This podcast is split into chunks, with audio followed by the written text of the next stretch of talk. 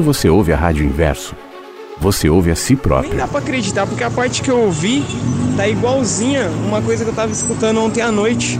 Que eu tava vendo num vídeo no YouTube seu, da época da Rádio Vagalume ainda. A soma de nossas vozes vira uma só. Tratar o outro dentro de casa melhor, com carinho, com amor, com respeito. A diferença nos completa. Passei aqui para desejar um bom dia para todo mundo, agradecer por esse jardim lindo. Uma questão moral, bem religiosa, num, num âmbito mais amplo e nem querer ser melhor que ninguém. Compartilhando um pedacinho do seu mundo e do seu olhar. Muito gostoso, muitos pássaros também. E trouxe vocês para passear nesse jardim também. Estamos aqui todos juntos. Como pássaros que generosamente compartilham o seu Me canto. proporcionou os meios hábeis para que eu pudesse escrever esta história que começa mais ou menos assim. A nossa história vai sendo contada junto com a sua, todos os E dias. é isso aí, o dia tá lindo. Solzão aqui na capital, São Paulo, bairro do Sacomã.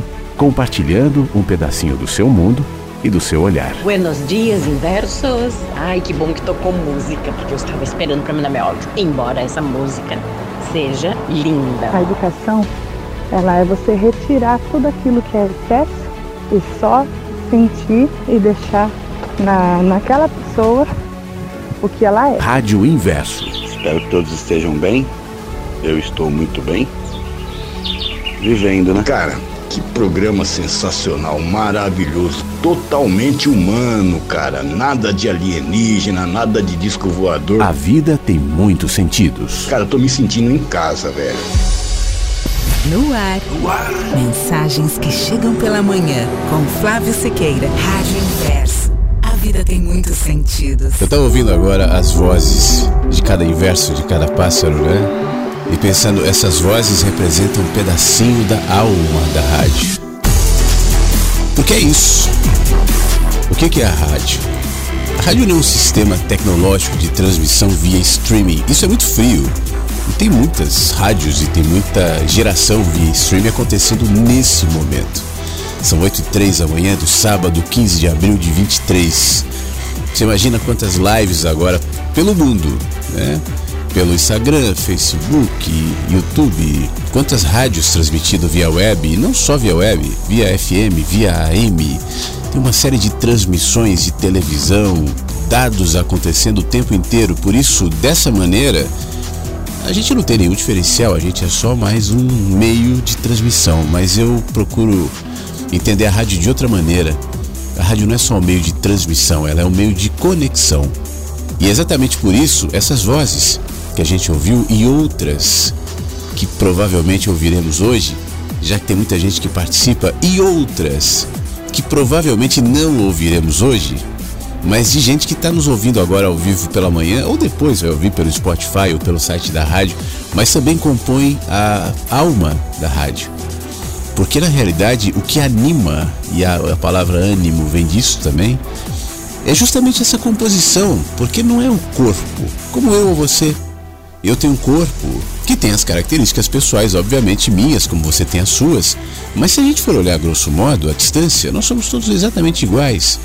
Nós temos braços, pernas, tronco, cabeça, pés, né? Claro que algumas variações ali e tal, mas de qualquer maneira um corpo humano é reconhecível. O que diferencia cada corpo, cada humano, não é propriamente seu corpo, por mais que nós, como bichos até, nos esforcemos para tentar a diferenciação física em relação ao outro. E aí tem vários recursos, vários subterfúgios, tal, desde as tribos indígenas mais distantes até as pessoas das grandes cidades tentando se diferenciar no seu visual, na sua maquiagem, na sua roupa, faz parte, normal, no seu cabelo tal. Mas existe uma diferenciação que vai para além disso, que gera sua identidade. Você, né, que tem a sua, o seu, imagem, seu nome, seu rosto, seus pensamentos, o que é você? Você essa composição também, como a rádio é composta de tantos fragmentos representados pelas vozes e por cada um que está ouvindo agora e compõe isso que é a rádio, você também é uma composição.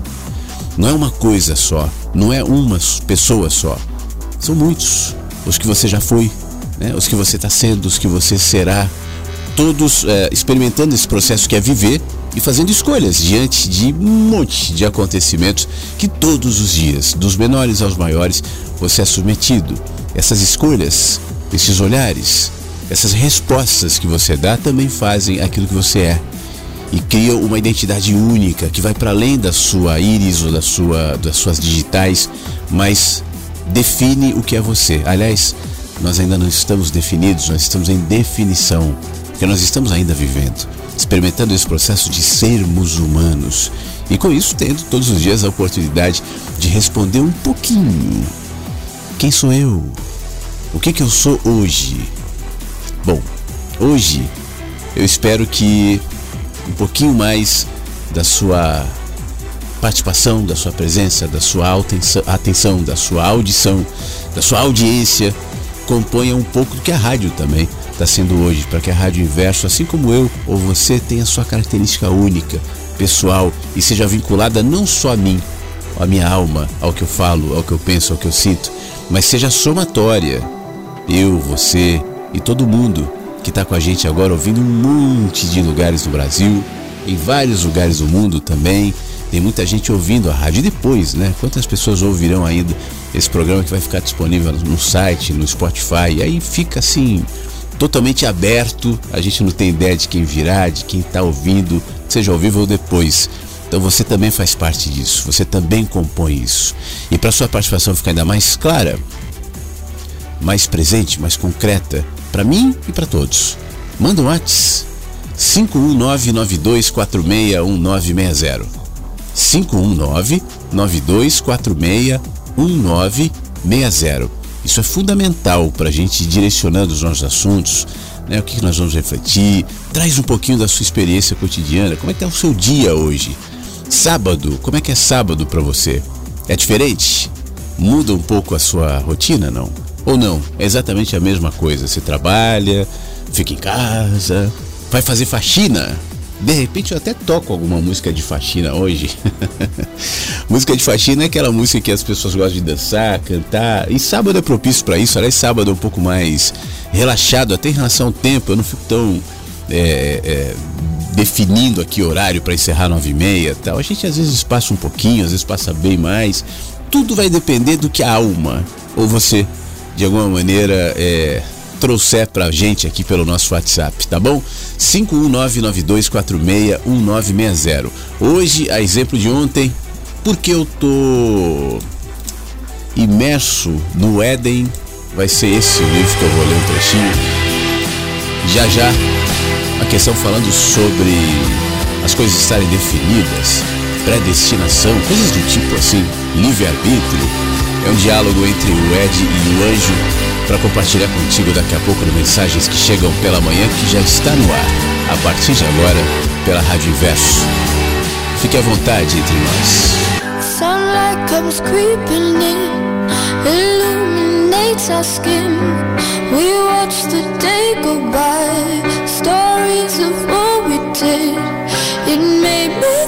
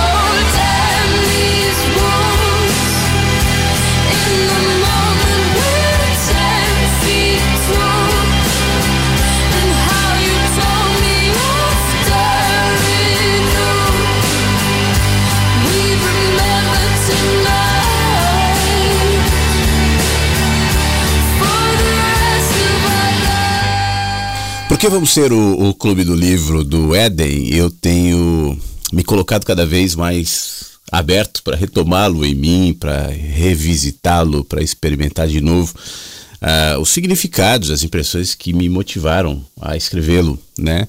E hoje de manhã eu estava dando uma fuçada no Éden para trazer algum conteúdo que fosse bom para gente aqui. E eu peguei aqui um papo entre o Ed e o Anjo, que são os dois personagens que ao longo da história vão conversando tal. Eh, vão experimentando uma série de realidades e algumas a gente até né, recentemente passou por aqui. Mas eu acho que esse, essa conversa deles tem a ver até com o que nós estávamos falando na, no começo do programa sobre conexão, sobre significados. E eu quero compartilhar com você agora. Pode ser? O anjo diz pro Ed assim: Olha, as pessoas não nascem vazias necessariamente com páginas em branco, como você imagina. Quando você chega por aqui, vocês trazem dentro, na essência, muito do que já houve antes, seus antepassados, por exemplo, escolhas de pessoas que você nem conheceu, interferem de alguma maneira até quando você chega. As suas escolhas atuais não deixam de ser reflexo das escolhas de outros que você nem tem acesso. O Ed reflete um pouco e diz: Olha, eu já ouvi falar mais ou menos sobre isso, mas eu te confesso que me incomoda um pouco essa ideia de você, por exemplo, pagar pelos erros, pelos pecados de outras pessoas que eu nem conhecia, essa coisa de caro. Não, ele interrompe o anjo, não é isso. Eu não estou falando sobre consequências punitivas por atos próprios ou de terceiros. Eu também não estou falando de processo evolutivo, cumulativo eu estou falando sobre outra coisa.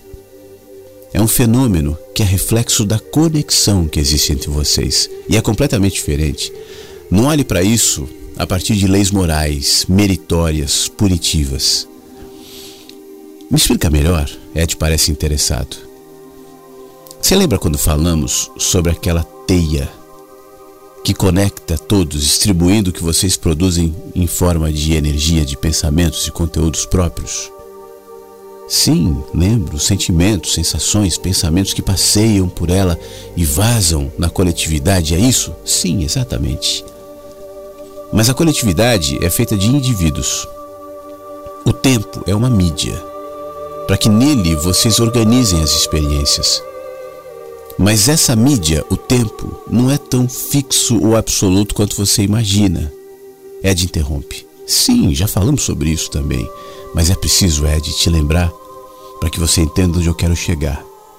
Anjo faz uma pausa, olha para Ed, como se quisesse ver até onde ele entenderia. Ele faz cara de que está entendendo, então prossegue. Você é fruto de escolhas feitas antes que nascesse. Presta atenção. Essas escolhas, que você nem nunca vai ficar sabendo, têm o poder de te influenciar mas, no entanto, não determina quem você vai ser. É só uma influência.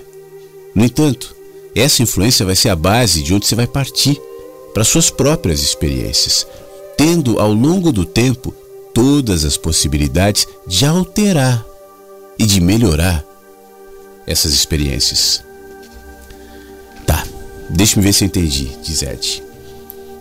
É mais ou menos como se a gente já estivesse assim predestinado a ser de determinado jeito, como se ao nascer já estivesse impresso em mim aquilo que os meus antepassados fizeram? Não, Ed. Não exatamente.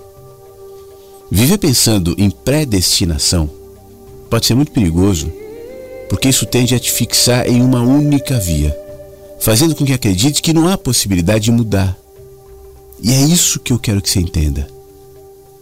Não existe absolutamente nada estático, fixo, sobre a face da Terra. Nada. Mesmo uma pedra abriga micro-organismos que vivem se movimentando e, ainda que não seja possível perceber, naquele momento, o tempo vai mostrar como ela se altera. Ela não é a mesma. É uma questão de tempo. E nesse caso, mais uma vez, o tempo foi a mídia para que você percebesse essas alterações. Tudo bem, mas e nós humanos? Não está muito claro para mim que nós temos condições de construir um futuro com liberdade se a gente parte de algo que já foi feito. É de para como se estivesse procurando uma palavra. Cerra os olhos, franze a testa. e encontra a palavra. É quase como se estivéssemos contaminados, é isso, e ao longo da vida devêssemos encontrar um antídoto. Hum. Anjo ri, acha graça do comentário e diz: Não, você não está contaminado. Você está conectado. É diferente. E uma enorme diferença, inclusive. E essa conexão que permite o compartilhamento de emoções e sentimentos e significados de amor. É assim. Porque a vida é uma coisa só. O fôlego é soprado do mesmo lugar. Deus! interrompe Ed. Olha, é como chamam. Tudo que existe parte do que você chama de Deus. Humanos, natureza, espaço, o tempo. É como se cada expressão de vida representasse uma variação de um pedacinho desse absoluto que você deu o nome de Deus. E é isso que os conecta. Como o tempo é só um fenômeno de percepção, uma mídia que te ajuda a organizar as experiências, não existe nele a condição de simplesmente deletar a energia residual de ou do que outros vieram e que ficou no ar. Bom, diz Ed, agora ficou um pouquinho confuso para mim. Está dizendo que as experiências humanas não se apagam. Elas continuam assim no ar. Ed tenta processar informações, para, pensa um segundo e prossegue. Isso me dá a impressão de que aquilo que nós vivemos são objetos quantificáveis, palpáveis, que nos permite dizer: olha lá, a minha experiência ali, ó, voando ali no céu, tá vendo? Mas o que são as experiências se não os significados, os sentimentos, as escolhas que alimentamos a partir de algo que nos acontece? Aliás, você mesmo me disse antes que somos nós quem damos significados a cada acontecimento, então as experiências são sempre únicas, não é isso? Você está quase lá. Pensa comigo. Se existe conexão, é provável que exista compartilhamento.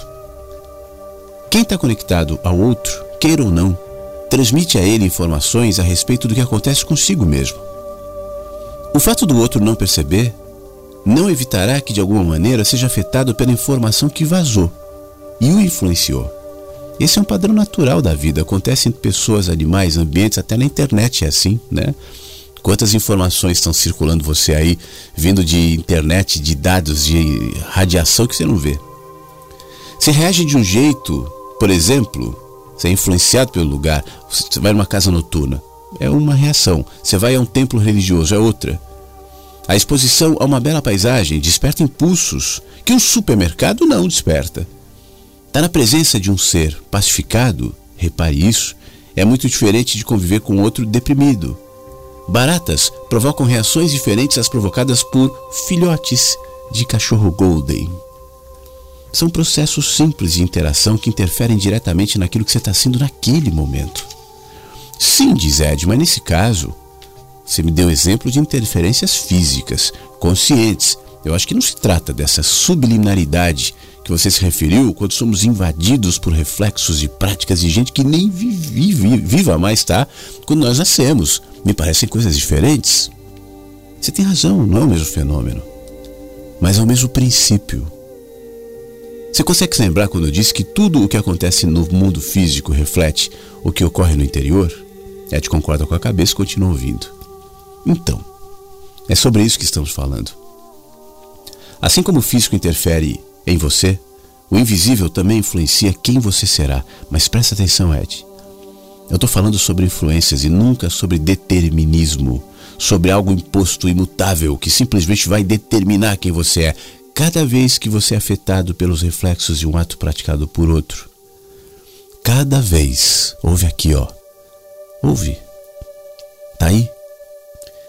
Cada vez que você é afetado por reflexos de um ato praticado por outro, seja no passado ou seja no presente, você tem uma chance de dar a esse fato uma resposta de amor. E sempre que você faz isso, melhora o outro em você. E como todos são conectados, as suas respostas em amor dão ao outro uma chance que, mesmo da mesma maneira como aconteceu com você, volta para o outro com outra via de possibilidades. Se a pessoa entende essa resposta em amor que retornou como via de possibilidades e também responde em amor, vai criar um ciclo de amor de pacificação que vazará para mais gente. O diálogo continua, mas a gente para aqui.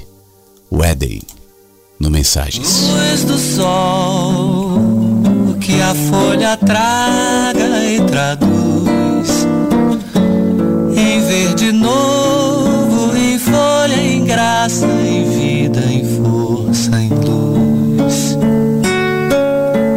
Céu azul que vem até tocam a terra e a terra inspira e exala seus azuis. Reza, reza o rio, córrego pro rio, rio pro mar. Reza a correnteza, roça, beira, doura, areia. Marcha o homem sobre o chão, leva no coração uma ferida acesa. Dono do sim não, diante da visão da infinita beleza. Finda por ferir com a mão essa delicadeza, coisa mais querida. A glória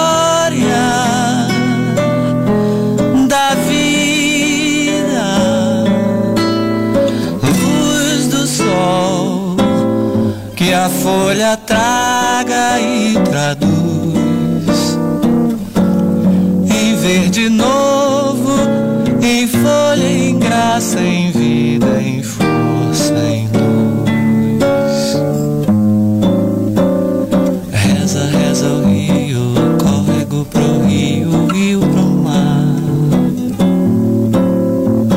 Reza a correnteza, roça, beira, doura,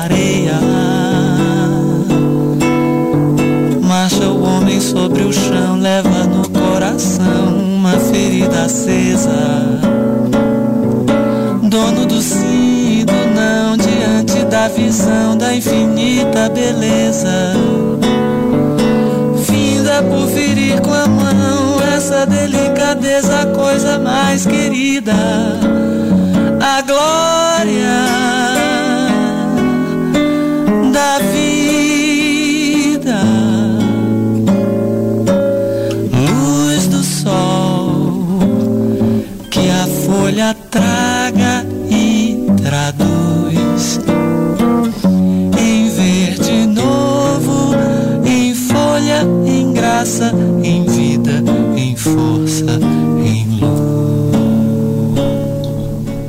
Flávio. Bom dia, pessoal da rádio aí, pessoal que gosta de estar ouvindo é, a Rádio Inverso. É, meu nome é Paulo, eu sou de Belo Horizonte. Tem muito tempo que ouço a sua rádio, Flávio, e acho assim de grande inspiração é, para, não vou dizer para todos, mas para poucas pessoas que ousa né, a se questionar, ousa a, a, a ter uma, um senso crítico é, em relação a si mesmo, né? É muito bom, cara, esse trabalho seu. Pelo menos para essas pessoas, vem trazer, tem trago para a gente assim, uma, uma forma de pensar e de perceber que a gente não é um alienígena no meio dessa multidão que anda seguindo fluxo sem nenhum questionamento em relação à vida, em relação a tudo, né? E é muito bom, cara, é, tá ouvindo a sua rádio aí e, e, eu geralmente não posso acompanhar ao vivo, né? Eu sou motorista de, de ônibus, né? Aqui em Belo Horizonte e tal. E muito bacana, cara, né? E o que acontece, cara? Eu gosto muito de ouvir, né? Eu vejo uma simplicidade muito grande nas pessoas que mandam a mensagem para você aí e que falam muito com a gente, né? Nessa vida corrida, cara, nessa nesse frenesi que as pessoas vivem, né? Nesse, nesse é, o dia inteiro, nessa correria toda, o tempo é tão pouco para parar e refletir sobre a vida, né? E ver que realmente pouca coisa é necessário, né? Embora seja impossível de sair fora dessa, desse sistema, mas a necessidade de parar e se aquietar é, é realmente muito grande. É, mandando essa mensagem de princípio, cara, que assim, sou bastante tímido, não gosto muito de me expor, não coloco nada em rede social, mas é só para dar mesmo um abraço, tá passando para dar um abraço aí em você, no pessoal em, em geral aí, cara, e dizer que cada pessoa que manda mensagem para você aí, cara, é super importante, né? Por mais simples que pareçam, mas traz uma mensagem, traz pra gente assim um cara, uma, uma mensagem sim, realmente muito significante, né? É, essa é a primeira mensagem, entre outras que possivelmente possa mandar para você, cara, mas continue com essa, essa luz aí, esse pensamento aí de estar tá continuando com esse trabalho seu aí, voluntário, é, que você tem que ajud ajudado muitas pessoas, tá? Um abraço para vocês aí. Poxa, Paulo, que legal. Muito obrigado pela sua mensagem, pelas suas palavras. Sempre quando uma voz nova, né, que fala: Olha, eu já ouço há muito tempo, mas hoje de alguma maneira eu superei minha timidez, resolvi dar um alôzinho porque eu acho que a participação dos outros faz diferença para mim, então a minha também fará diferença para outros. E aí vem, isso me deixa muito feliz. Então, em primeiro lugar, eu te agradeço bastante, tá bom, Paulo? Um bom trabalho para você, um bom fim de semana. E você fez um comentário aqui, você trouxe uma frase que eu queria destacar, que eu acho um princípio de sabedoria que eu insisto, e, e muitas vezes essa, esse entendimento, por mais simples que seja, ele vai na contramão do que se prega hoje, que é pouca coisa é necessária. Pouca coisa é necessária. Isso não me impede de buscar muitas coisas. E cada um tem a sua medida. Eu estou falando em todos os sentidos, em todos os níveis. Mas eu sinto que esse buscar de muitas coisas me faz esquecer de que pouca coisa é necessária e me escraviza.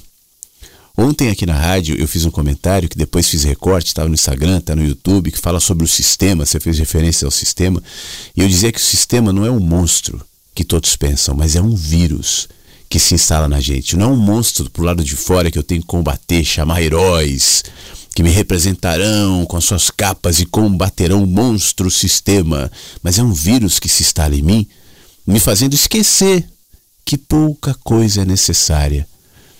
Quando você conversa com pessoas idosas ou quando você lê histórias de pessoas à beira da morte, é, é, nesse momento as pessoas se lembram com mais facilidade daquilo que realmente importou ao longo do caminho e elas podem ter acumulado muitas coisas. Mas quando elas chegam lá na etapa final, elas vão se lembrar que são poucas as coisas, poucas coisas são as necessárias.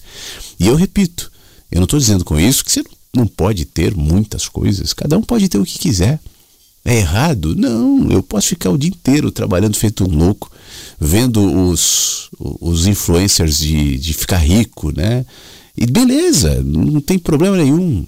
É, é, bom, é bom a gente ter conforto, ter dinheiro, é importante nesse mundo, claro que é. Mas mesmo quando eu estou buscando, lutando, trabalhando, me esforçando, como todos nós, né? E faz parte, claro. Mas é bom eu me lembrar que pouca coisa é necessária para que eu possa o tempo inteiro reavaliar o que de fato é necessário, onde eu vou colocar minha energia, onde eu vou colocar minha dedicação, onde eu vou colocar minha esperança. Né? Onde vou colocar os meus valores? Onde vou colocar as importâncias? Estão presentes no meu dia a dia? Onde? Pouca coisa é necessária. E é isso aí. Meu amigo, um abraço para você e espero sim que seja o primeiro de muitos áudios. Tá bom? Obrigado, Paulo. Bom dia, Rádio Inverso. Hoje eu já estou ouvindo a rádio desde as 5 e meia da manhã. Levantei bem cedo para passar roupas já fui na feira, que aqui a nossa feira é bem cedinho, seis da manhã já temos feira, já comprei bastante folhas, pimentas. E mandei aí para vocês uma fotinha do meu almoço de ontem que eu preparei. É, um arrozinho, tinha quiabo com pimenta doce, tinha uma costelinha bovina com mandioquinha uma saladinha de alface e um abacaxi de sobremesa. E modéstia à parte, estava muito saboroso. Hoje eu tenho o privilégio de poder colocar, fazer o almoço, colocar a mesa e almoçar tranquilamente com o meu esposo.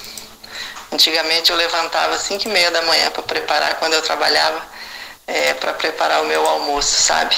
Aí eu preparava, deixava já tudo no jeito e quando eu chegava eu esquentava. Hoje eu tenho esse privilégio de, de poder preparar uma comida fresquinha, é, bem saborosa, bem gostosa. Meu esposo fica muito feliz quando ele chega, ele já vai sentindo aquele cheiro de, de comida e já fala que está com cheiro de restaurante. Cada dia ele faz um comentário.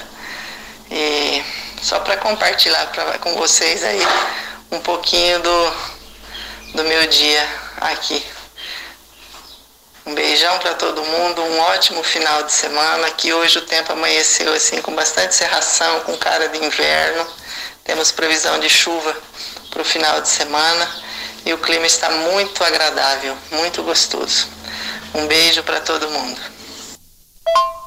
Ah, Flávio, eu esqueci. É, manda um abraço para Gisele, uma florzinha linda lá de Mato Grosso do Sul. Eu convidei ela para passear no nosso jardim.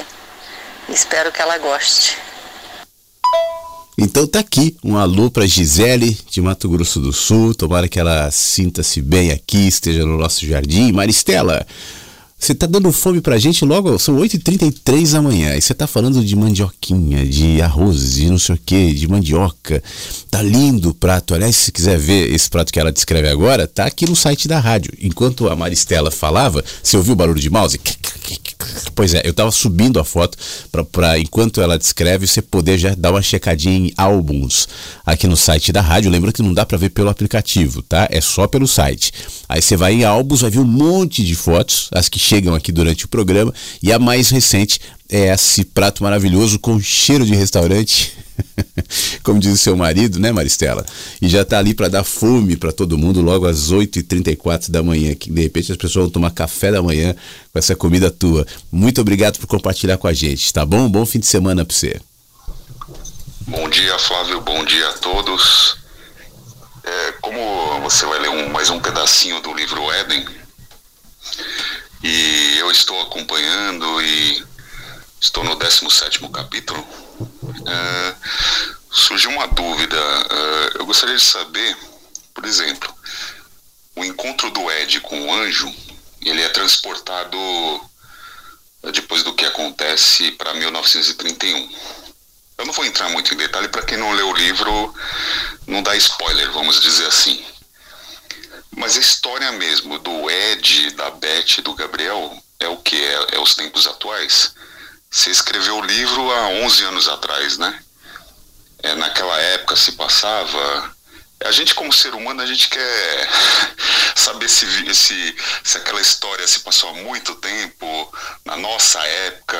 A gente quer ter um, um, uma linha de raciocínio que se enquadre na nossa vida, assim, né? Ah, é na Idade Média, é no, no futuro, sabe, essas coisas. Mas assim, Flávio, eu tô, eu tô gostando bastante.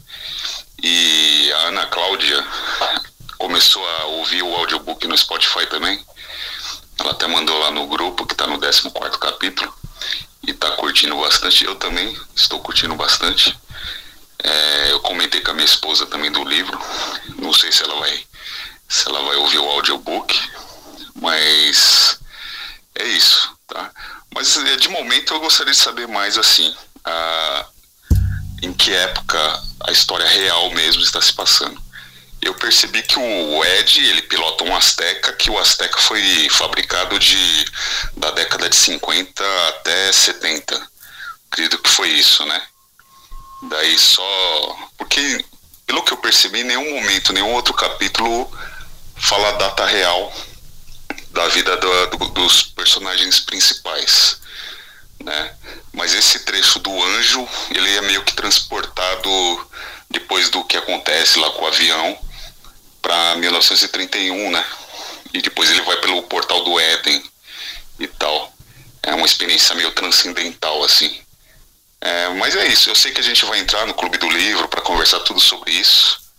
Mas como você já está lendo trechos do livro, é, eu acho interessante isso aí, saber a época que se passa realmente a, a história deles, tá? Talvez eu tenha perdido alguma parte, que eu tô lendo o áudio, eu tô ouvindo o audiobook no, no serviço, às vezes eu tô lá trabalhando e tô ouvindo ou no carro no trânsito às vezes. Então eu tô pegando trechos assim, tô ouvindo tem capítulos curtos, né? Tem capítulos que é 20 minutos e eu tô gostando é, por causa que tem a narração do autor. né? Então a sua a sua voz já deixa a história bacana também. Você põe às vezes um pianinho de fundo. É uma, uma experiência diferente o audiobook. Valeu, gente. Um abraço para todos aí. Fiquem bem. Fábio, muito obrigado. Legal. É, primeiro, né? Quem quiser ouvir o, o Éden no Spotify, é só ir. É de graça. Você vai lá no Spotify, põe o Éden, Flávio Siqueira, e vai ter ali o áudio é, lido por mim, todos os capítulos tal. Em relação à tua pergunta de tempo, o, e, o Éden é um livro que é, o tempo é um componente importante na reflexão e na história que está sendo contada, mas não a partir da perspectiva fixa de um tempo. O trecho que eu li agora há pouco fala um pouco sobre isso, né? E essa movimentação no tempo, você cita 1931, é uma delas. Não é só essa outras aparecerão e, e, vão compondo também o cenário do Éden, por isso eu não estou tão preocupado enquanto escrevo para determinar, eis que em 1900 e não sei quando aconteceu tal coisa.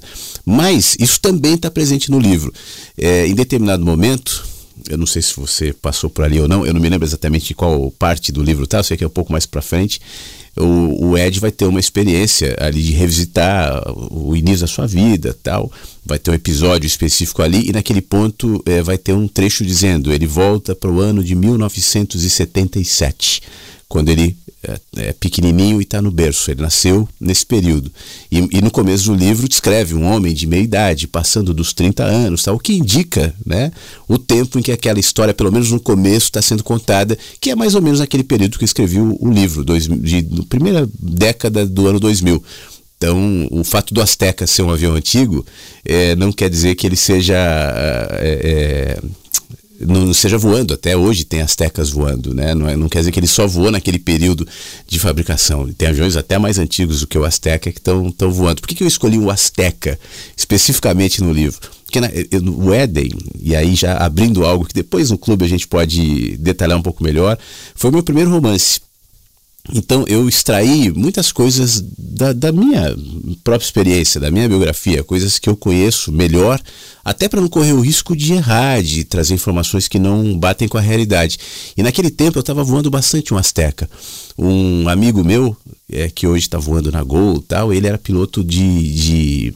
Eu já contei até a história aqui, de um projeto que semeia chuva então o avião ficava baseado em Bragança, né? decolava de lá, a, empresa chama Mod Clima, acho que até hoje essa empresa está lá. E era de um senhor chamado Takeshi Imai, um senhor japonês sábio, muito gente boa, faleceu há alguns anos. Gostava muito de conversar com o seu Takeshi. Mas a gente decolava, ia para a nuvem e o avião decolava com uma, um galãozão de água e você via algumas nuvens propícias para chuva, semeava água na nuvem, daqui a pouco você via aquela, aquela nuvem começava a escurecer e tal. E esse serviço era contratado pela Sabesp naquele tempo. Então eu fazia alguns voos com o meu amigo e o Azteca estava muito na cabeça, assim, a, a, a polegada de, de, do RPM para decolagem, configuração de pouso tal. Então, em vez de ficar pegando manual, né, eu usei o Azteca, que era uma experiência mais perto de mim naquele momento. Por isso esse avião antigo, mas que voa até hoje, tá bom? É mais ou menos isso. Essas e outras informações no Clube do Livro o Éden. E eu estou muito feliz, sabe, Fábio, que tem um monte de gente se inscrevendo já. É, a quantidade de pessoas que se inscrevem para esse clube é maior, pelo menos nesse período, né, nos primeiros 10 dias, tal, do que do, do Rubem Alves que foi maravilhoso. Foi o primeiro Clube do Livro que encerra hoje, inclusive. Você está presente também. A, gente terminou ontem com o último texto, o último áudio, né? Acabou a leitura e hoje a gente faz o, o Zoom às seis horas com os participantes do clube e tal para conversar mais sobre o livro. Mas é isso, tá bom? Legal, vamos falar sobre isso. Muito obrigado, Fábio. Abração para você. Bom dia, Flávio. Bom dia, Inversos. Hoje eu estou caminhando com vocês chamado Não Me Calo. O Calo escrito como o nome da Frida Kahlo. É um ateliê com práticas voltadas para o autoconhecimento. Uh, eu não ia participar hoje porque sábado é um dia muito especial para mim, eu gosto muito do sábado e eu acho que no sábado o programa sempre fica melhor. E eu gosto de ouvir, eu quase fui atropelado por um sofá agora. tá, mas eu quero fazer uma pergunta em especial para Maristela. Acabei de ouvir o áudio dela, os áudios dela são sempre uma delícia e eu ainda quero ir visitá-la, bater uma foto com ela, o esposo, e a gente vai colocar no nosso álbum aí. E a minha pergunta é, Maristela, quando você conheceu o seu esposo, quando você namorou ele, você sabia que era ele? Porque me parece que ele é a pessoa que vai ficar com você até o fim dessa encarnação. E você soube isso em algum momento? É, por hoje é isso. Tá bom. Obrigado, Cléo. Bom, bom passeio para você aí, bom programa para você. Quando você começou a falar de quando você conheceu seu esposo e tal, eu quase botei a trilha aqui, ó. Já deixei a trilha do Love Songs pronta para falar sobre a Maristela e o esposo dela, que se conheceram no ano de 1982. E a Maristela não imaginava que o seu esposo, em determinado momento, diria: Que cheiro de restaurante. Essa trilha é boa, né? Eu gosto. Só que era meus tempos de criança ouvindo rádio. Aí eu ouvia a Rádio Cidade, começava o Love Songs na Rádio Cidade. Aí depois, anos depois, eu fui fazer durante um tempo esse programa na Band e era maravilhoso, assim, eu botava a trilha no estúdio, apagava as luzes e ficava assim. Vontade de ouvir. Aliás, a história dessa trilha é muito legal. Eles pegaram uma música, né, que já existia e adicionaram um sax especial. E quando foram pedir, eu não me lembro do nome do sax, saxofonista, dizendo o seguinte: olha, você imagina ser sobre um prédio olhando São Paulo inteira, porque o programa começou lá, né? E aí você tá tocando para a cidade de São Paulo. A gente vai adicionar essa trilha na esse sax na trilha aqui, ó. E aí embora. E tinha uma peculiaridade também que o Biasi, que era o diretor da Band na época, ele gostava de escrever a abertura do Love Songs. E eu nunca gostei de seguir roteiro. então eu adicionava um monte de coisa minha ali e era muito legal. Então você falando essa coisa romântica aqui me deu a a oportunidade de colocar a trilha do Love Songs. Deixa eu ouvir um pouquinho, aí eu volto com mais áudios.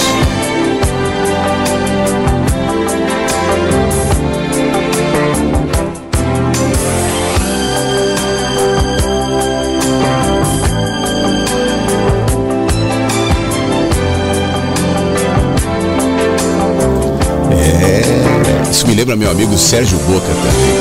Sérgio Boca é que fazia tradução na, na Rádio Globo. Mas ele falava assim: o invasor do planeta chamado Amor. Sérgio Boca. Grande Sérgio Boca, você é fera. Pronto. Minhas divagações de rádio já foram concluídas neste momento. Flávio, meu querido, bom dia, bom dia a todos os amigos. É, você não segue o roteiro, não. Você segue o roteiro da vida. ah. Muito obrigado, Armandinho. Realmente, às vezes a gente tem que seguir roteiros, né? Mas eu tenho alguma dificuldade. Eu sou um cara, até assim na minha vida pessoal, eu sou desorganizado. Eu não consigo muito botar os roteirinhos tal. Eu vou anotando, vou botando em papel, vou fazendo as coisas e, e vai indo. Tô vendo que ele tá mandando, gravando mais um áudio aqui. Daqui a pouco a gente ouve o próximo áudio do Armandinho. Deixa eu agradecer a Ângela que está nos ouvindo. Bom dia a todos e manda bem-vindo ao Paulo que mandou o áudio hoje, logo o primeiro áudio do programa, né? O Paulo que disse que, olha, eu ouço há muito tempo, mas hoje eu tive coragem de mandar um áudio, eu sou um cara tímido tal. Então, que legal. Obrigado, tá? Ângela, bom dia, beijo, bom fim de semana. Obrigado, Egli, também. Ela diz assim, olha, como eu deixei lá no grupo, eu vou estar em trânsito hoje à tarde, então vou visitar uma amiga em Tiradentes. Devo chegar lá de noite. Aí não vou estar no Zoom. Ah, é o Zoom do Clube do Livro, né? Mas tenho certeza que vai ser um ótimo momento. Dê meu beijo para todos. E ela comenta também: tem um ninho de tucanos nessa beleza de árvore.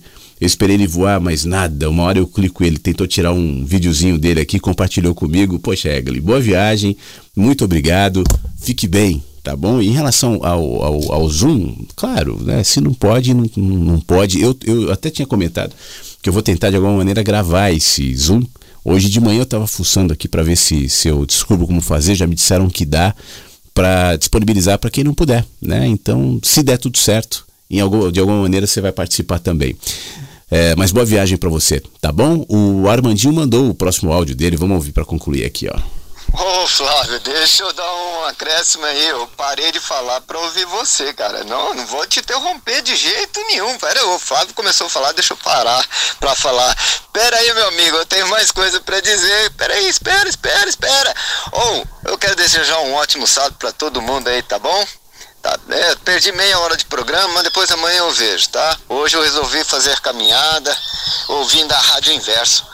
Mas eu vou parando na rua, conhece um, conhece outro, fala com um, fala com outro, acabei perdendo meia hora do programa. Tá bom, meu amigo? É só isso aí, não vou estender muito não. Depois eu falo com mais amplitude. Um grande abraço a você, meu querido, e a todos os amigos, um ótimo sábado. Então, eu vou mandar uma foto aí para mostrar como é que tá o Berlândia aqui, ó. Céu azul estampado de anil, repicado de nuvens brancas, tá bom? Clima gostoso, quente, tá bom? Um grande abraço e beijo para todos vocês. Ótimo final de semana. Fiquem bem. Obrigado, Armandinho. Aproveita o fim de semana, aproveita o sábado, os amigos, a vida. E quando me mandar a foto, vou colocar aqui no álbum, com toda certeza, dando oportunidade para todo mundo conhecer um pouco mais aí de Uberlândia, né, do seu canto em Minas Gerais, e ver, obviamente, todas as outras fotos que estão disponíveis no site. A mais recente é o prato que a Maristela é, nos incentivou aqui a logo de manhã pensar, a imagem está lá. E tem fotos para que estão chegando aqui que eu vou colocar já já também. Bom dia, Flávio Inversos. Neste sábado chuvoso, estou em casa de folga. Não estou passeando o cachorro porque não dá. Só mais tarde, quando a chuva melhorar. Se é que vai parar, né? Se é que não vai chover o dia todo. Mas eu estou aqui, vou lavar a louça, vou fazer a fisioterapia. Vou arrumar umas coisas, depois vou ler, vou compartilhar algumas coisas no grupo Vou me preparar para a live da, mais tarde. E é isso aí. Hoje é dia de folga. Vou acompanhar o programa ao vivo. Né? Aqui já, já estou ao vivo, né? E muito legal. O, o fato estar em casa mesmo chovendo, né? E gostei muito do seu comentário sobre o algumas coisas que eu não tinha pensado, né? A gente pensa, mas não pensa tudo. Sempre, sempre precisa do, do diálogo para chegarmos às conclusões sozinho. Sinto que sozinho a gente não chega. Bom compartilhamento com amigos, com pessoas mais experientes, ou mesmo sem tanta experiência, mas com outras experiências, né? E a gente chega a essas conclusões sobre o capitalismo, o consumismo. Estava ouvindo uma live de manhã, né, mais cedinho, sobre esse assunto e também foi muito bom e muito legal a sua a sua visão sobre uma visão rara, né? Mas uma visão correta. Assim, muito muito pertinente aos nossos dias, né? Que a verdade é que a maioria de nós não sabemos viver, não sabemos, assim, viver dentro dessa, dessa, desses absurdos, dessas injustiças. Desse, a gente absorve demais, a gente absorve muita coisa tóxica. E aí, fica quieto, Duque. Aí fica ficamos meio assim perdidos, né? A gente fica dominado, na verdade. A gente de algum meio a gente de algum modo a gente fica manipulado, né? Então valeu, amigo. Um bom sábado, um bom sábado para todos. Aqui em São Paulo muita chuva, não frio não, mas chuva mesmo, né? Duque! Fica quieto, Duque! Ô Beto, muito obrigado. O que, que o Duque quer? Ele tá com fome? Não. Sair na chuva é dureza, né? Mas ele está querendo alguma coisa, dá uma atenção aí pro Duque. Mas muito obrigado, Beto. É, sobre o seu comentário, né? Do, da, a gente falou bastante sobre isso ontem e tal. É só um, um acréscimo. Isso está ligado ao que nós falamos mais cedo. Pouca coisa necessária. Pouca coisa necessária. Se a gente tem essa consciência, não importa qual o ismo que você se identifica mais. Você pode se identificar mais com um ismo, com outro ismo. Obviamente que os sistemas político-econômicos todos estão abertos a, a serem vistos, revistos, mudados, melhorados, debatidos, extintos, substituídos. Nada é absoluto, né? Nem um, muito menos um sistema político-econômico. É, no entanto, esse debate, é, passando por cima do debate que realmente importa, que é nós somos os operadores de todos os sistemas, por isso, se antes nós não reformarmos, não o capitalismo, não o socialismo, não o liberalismo, mas nos reformarmos como, como humanos e a nossa consciência humana que sempre se lembra de que pouca coisa é necessária. Então não adianta, para mim é só distração. É substituir seis por meia dúzia, claro, algumas diferenças ali, mas nada muito significativo. A questão sempre passa por nós, os operadores dos sistemas todos. Obrigado, Beto. O Beto faz uns três dias que está pedindo uma música e eu não conseguia tocar, né, por conta de tempo, tal, horário para encerrar. Sexta-feira é, tem o programa do Antônio, a gente tem que encerrar mais, mais na hora. Até eu falei pro, pro Beto, vou tocar, Beto, sábado. Ele me lembra, poxa, não esquece não da música, tal. Então tá aqui, Beto, a música que você me pede. E na sequência eu volto com mais áudios, mais participações. Manda a sua também, 51992461960. Golden grand piano, my beautiful Castillo, you. All. My acres of land I've achieved. It may be hard for you to stop and believe, but for you, ooh, you, ooh, I'd leave it all. Ooh, for you, ooh, you, ooh, it all. Give me one good reason why I should never make a change. Baby, if you owe me, then all of this will go away. My many artifacts, the list goes on. If you just say the words, I, I'll up and run oh onto you. Ooh, you, ooh, I divido. Over you,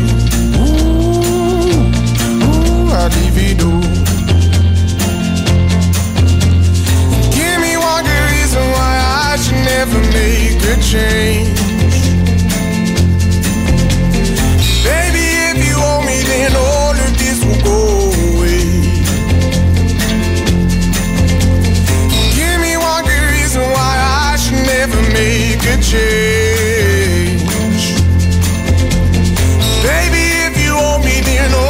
This will go away.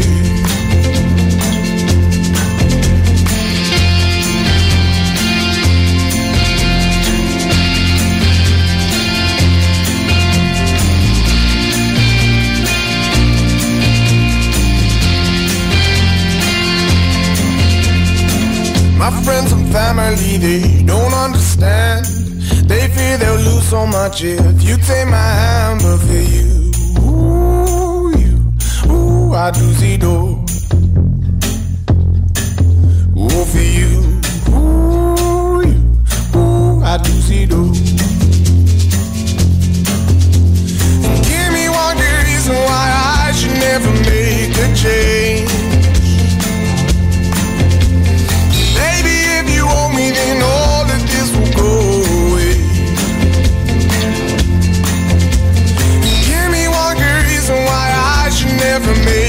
change. Baby, if you owe me, then all of this will go away. O nosso querido professor Fábio, o Fábio Chaves, trabalha hoje, né? Então ele, ele mandou uma mensagem dizendo: Olha, no caminho para a escola, eu levo todos vocês na minha mochila e por isso me inspiram a ver belezas no meu caminho. Beijos em todos e feliz fim de semana, nos diz o nosso querido Fábio. E uma das belezas que ele viu no caminho foi uma teia de aranha num, numas, numas plantas. Um, é uma imagem legal. Aliás, isso é muito legal, né, Fábio? É desenvolver esse olhar para os detalhes, é perceber de fato o cenário que está acontecendo. Isso é uma forma de meditar também. Ontem eu estava dizendo, inclusive, sobre a, a a oportunidade de tirar fotos, né? Como exercício de atenção, de meditação. E eu acho fundamental nesse dia de sobrecarga, de distração, de ruído que nós estamos vivendo, nós somos o tempo inteiro, Fábio, estimulados a viver fora. Então sempre tem um ruído, sempre tem um videozinho rápido, sempre tem algo nos chamando a atenção e nos dispersando. A gente não consegue mais se concentrar. Eu vivo dizendo que uma das razões pela qual eu insisto em fazer rádio e sem imagem, áudio, rádio, é para exercitar a atenção, a audição, os sentidos que estão atrofiando nessa realidade. Então você fez um registro, provavelmente para a maioria das pessoas passa completamente despercebido, né? A teia de aranha na árvore. Isso é maravilhoso. Eu compartilhei agora essa imagem no nosso álbum aqui no site da Rádio Inverso. Dá um pulinho lá e veja, é a foto mais recente, a teia de aranha que o nosso querido Fábio nos mandou. E a foto anterior, que eu coloquei agora também, é do nosso querido Armandinho, que mandou uma foto muito legal, Armandinho. Muito obrigado. Uma foto simpática, sorrindo, diante de árvores e o céu azul lindo que acontece agora em Uberlândia, em Minas Gerais. Coisa boa ter seu rosto aqui, sua imagem no nosso, no nosso álbum, Armandinho. E ele mandou mais uma agora, acabou de mandar. Quer ver? Deixa eu, vou, deixa eu ver se eu consigo já baixar agora. Porque aí, enquanto eu falo, quem está me ouvindo pode entrar no álbum e ver essa imagem que acabou de chegar, que é o, o Armandinho e um amigo cavalo. é, até agora eu acho que não tinha cavalo. Tem um monte de cachorro, tem gato, tem peixe, tem tartaruga. E agora tem o cavalo do Armandinho. Tem, tem calopsita, tem pássaros, né? E agora tem o, o Armandinho e o cavalo já estão agora uploadados no nosso, no nosso álbum aqui da Rádio Inverso. Opa, acho que ele tentou soltar um áudio aqui, não saiu nada. Armandinho, muito obrigado mais uma vez, tá bom? Um abração. Quem quiser mandar foto, é só mandar aqui pro WhatsApp e aí eu subo pro nosso site da rádio. Ê, Flávio, você quase acertou, hein? Nós nos conhecemos em 1985. Namoramos por 10 anos. E só depois que nós nos casamos. Se você me permitir, a semana que vem é, eu vou contar um pouquinho dessa história. Eu tenho um, um, uma homenagem que eu fiz quando nós completamos 25 anos de casados, que eu conto um pouquinho dessa história. E a, quanto à pergunta da Cléo, se eu já sabia que era o homem que eu queria para mim, sim, eu conheci o meu marido e ele me chamou a atenção pelo jeito de ser uma pessoa assim, um menino naquela época, né? bem sério, bem determinado, diferente dos outros piá da sala de aula que eram mais, digamos assim, mais bagunceiros. E eu me encantei por aquela, por aquele homem, digamos assim, aquele homem menino. E ele ao contrário se encantou por mim, porque eu era uma gordinha muito alegre, muito sorridente, que dava muita gargalhada. Então, eu sempre falava e os outros também falavam que polos opostos se atraem e até hoje estamos juntos e procurando esse amor no ordinário, como hoje de manhã. Nós nos cruzamos ali na porta. Quando levantamos, eu saindo do banheiro, ele vindo do quarto e ele me deu um abraço e ficamos um tempo abraçados. E eu disse para ele que é, a gente precisa se abraçar daquela forma todos os dias. Um abraço mais longo, sentindo o cheiro um do outro sentindo o pulsar do coração todos os dias. É assim que a gente constrói cada dia essa emoção, esse amor nosso.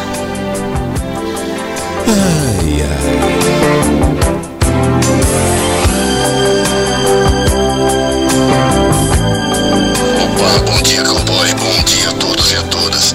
Linho, esses dias eu tô meio quietinho, cara. Eu tô meio analítico reflexivo. Eu estava ouvindo o início do programa e depois o complemento do Fábio Rocha a respeito do livro O Éden. E me dei conta, cara, de que eu tô carente de algum tipo de leitura nesse sentido. Então fiquei ouvindo, cara, e viajei. E assim, brother, como eu tenho essa dificuldade dificuldade, cara, de conexão, como você sabe. Inclusive, cara, eu vim até Maomé hoje para poder sintonizar a rádio. O tempo tá chuvoso, então assim, o sinal ele é praticamente inexistente. Cara, é só perguntar uma coisa.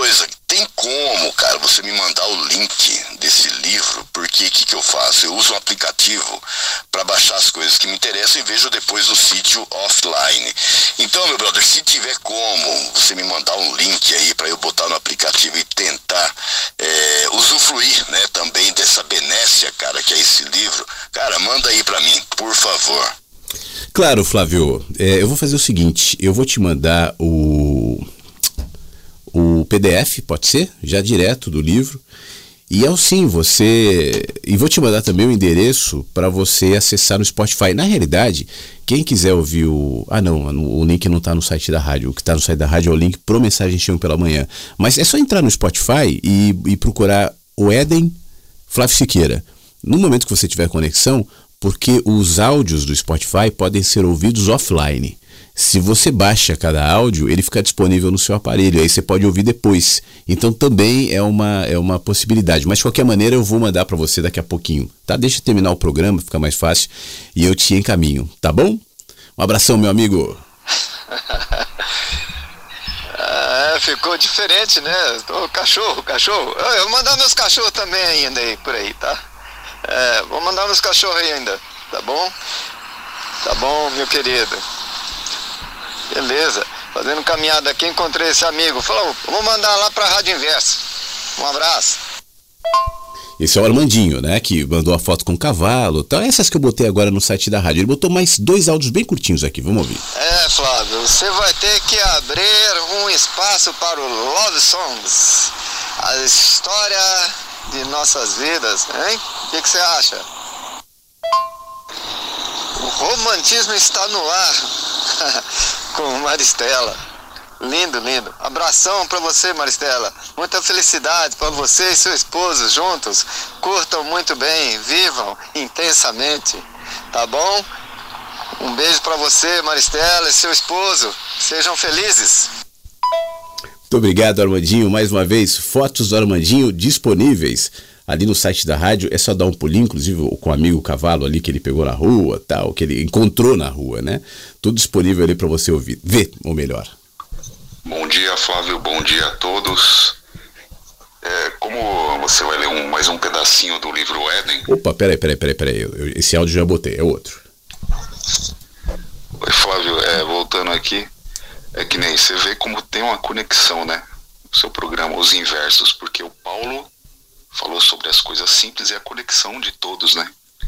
E eu sinto isso também, essa conexão é muito legal. Logo entra a Maristela na sequência. Pô, eu vi, já vi o pratinho lá de comida, hein? Que deu fome mesmo. E eu adoro quiabo.